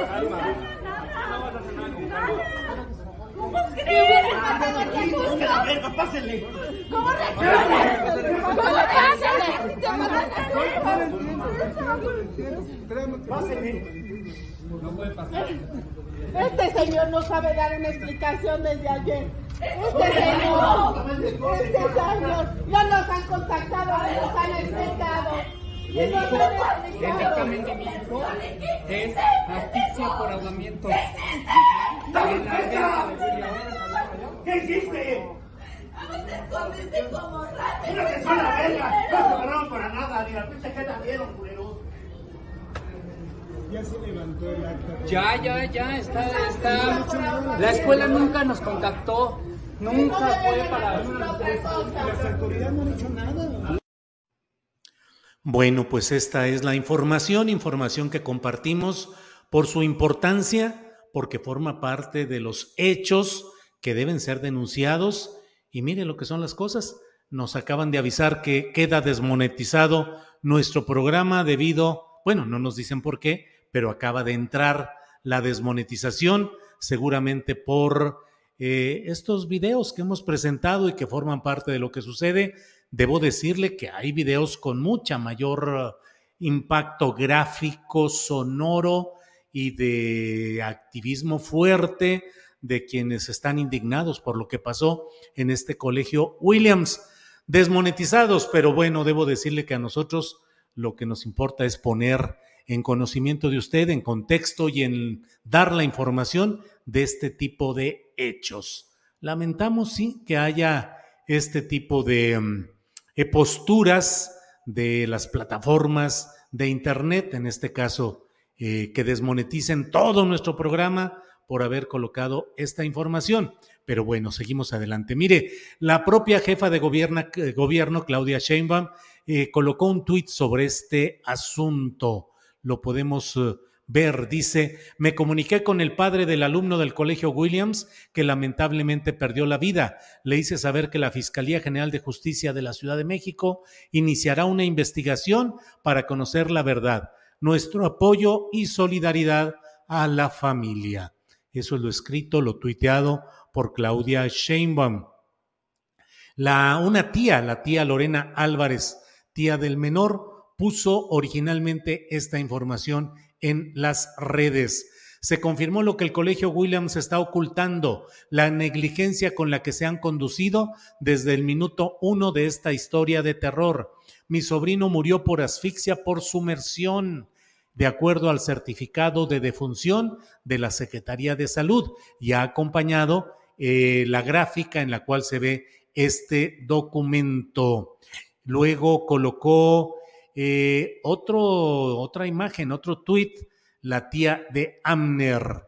Eh, ahí se puede ver eh, el, el dictamen, la resolución, la causa que colocan ahí. Y bueno, em, pues esto es lo que tenemos de información sobre este tema. Bueno, pues iremos, seguiremos informando. Eh, Gloria Rivera, es increíble que YouTube los desmonetice. ¿Qué quieren? Que comenten puras mentiras. Eh, Aquilino Hernández, claro, don Julio, no se vale que oculten información solo para proteger a algunos personajes. Eh, mm, Yo Castavera dice, mendigos de YouTube, no existe la libertad de expresión para YouTube. Híjole, no puedo dejar de decir que aparece Asaed Bonilla, casi, casi como Salvador, justiciero en estos momentos. Asaed, muchas gracias por su aportación económica, que bueno, pues sí nos cae como, como lluvia necesaria cuando pues enfrenta uno este tipo de cosas. Como siempre, a Saed Bonilla, muy agradecidos por su aportación económica. Gracias a Saed.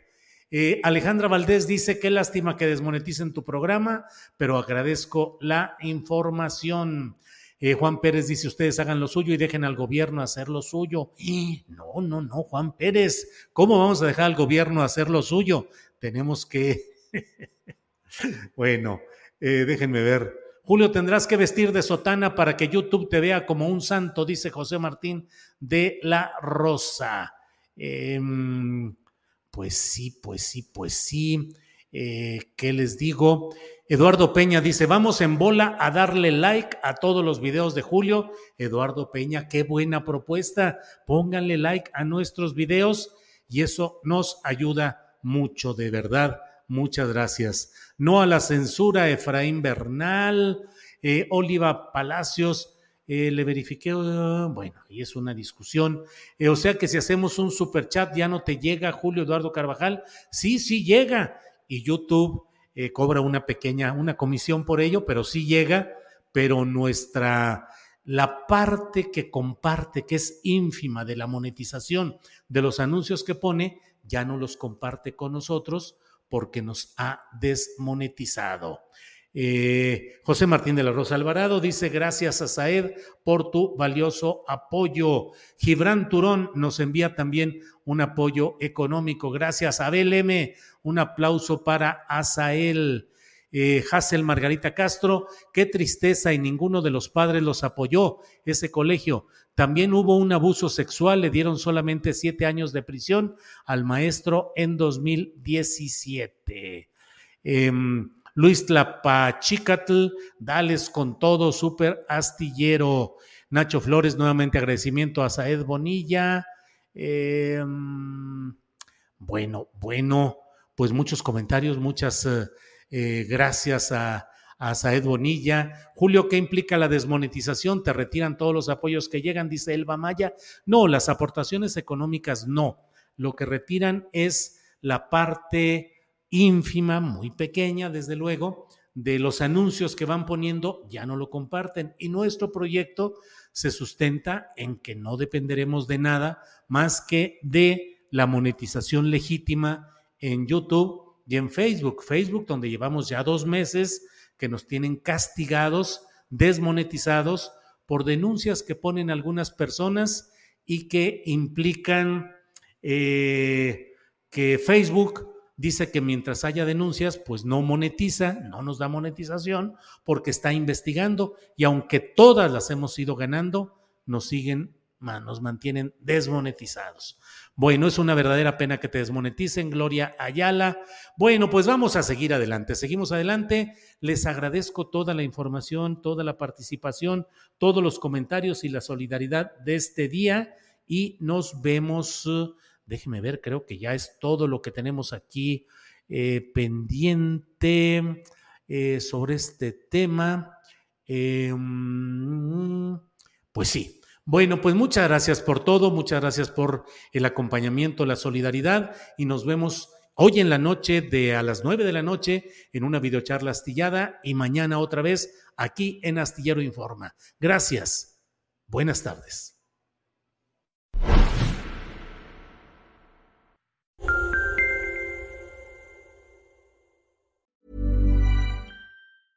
Ever catch yourself eating the same flavorless dinner three days in a row? Dreaming of something better? Well, HelloFresh is your guilt-free dream come true, baby. It's me, Kiki Palmer. Let's wake up those taste buds with hot, juicy pecan-crusted chicken or garlic butter shrimp scampi. Mm. Hello Fresh. Stop dreaming of all the delicious possibilities and dig in at HelloFresh.com. Let's get this dinner party started. Hola, buenos días, mi pana. Buenos días, bienvenido a Sherwin Williams. ¡Ey! ¿Qué onda, compadre?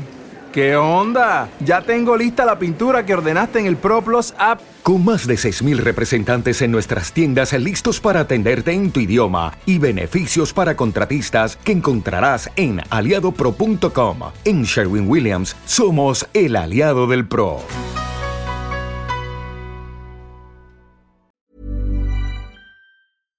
Para que te enteres del próximo noticiero, suscríbete y dale follow en Apple, Spotify, Amazon Music, Google o donde sea que escuches podcast.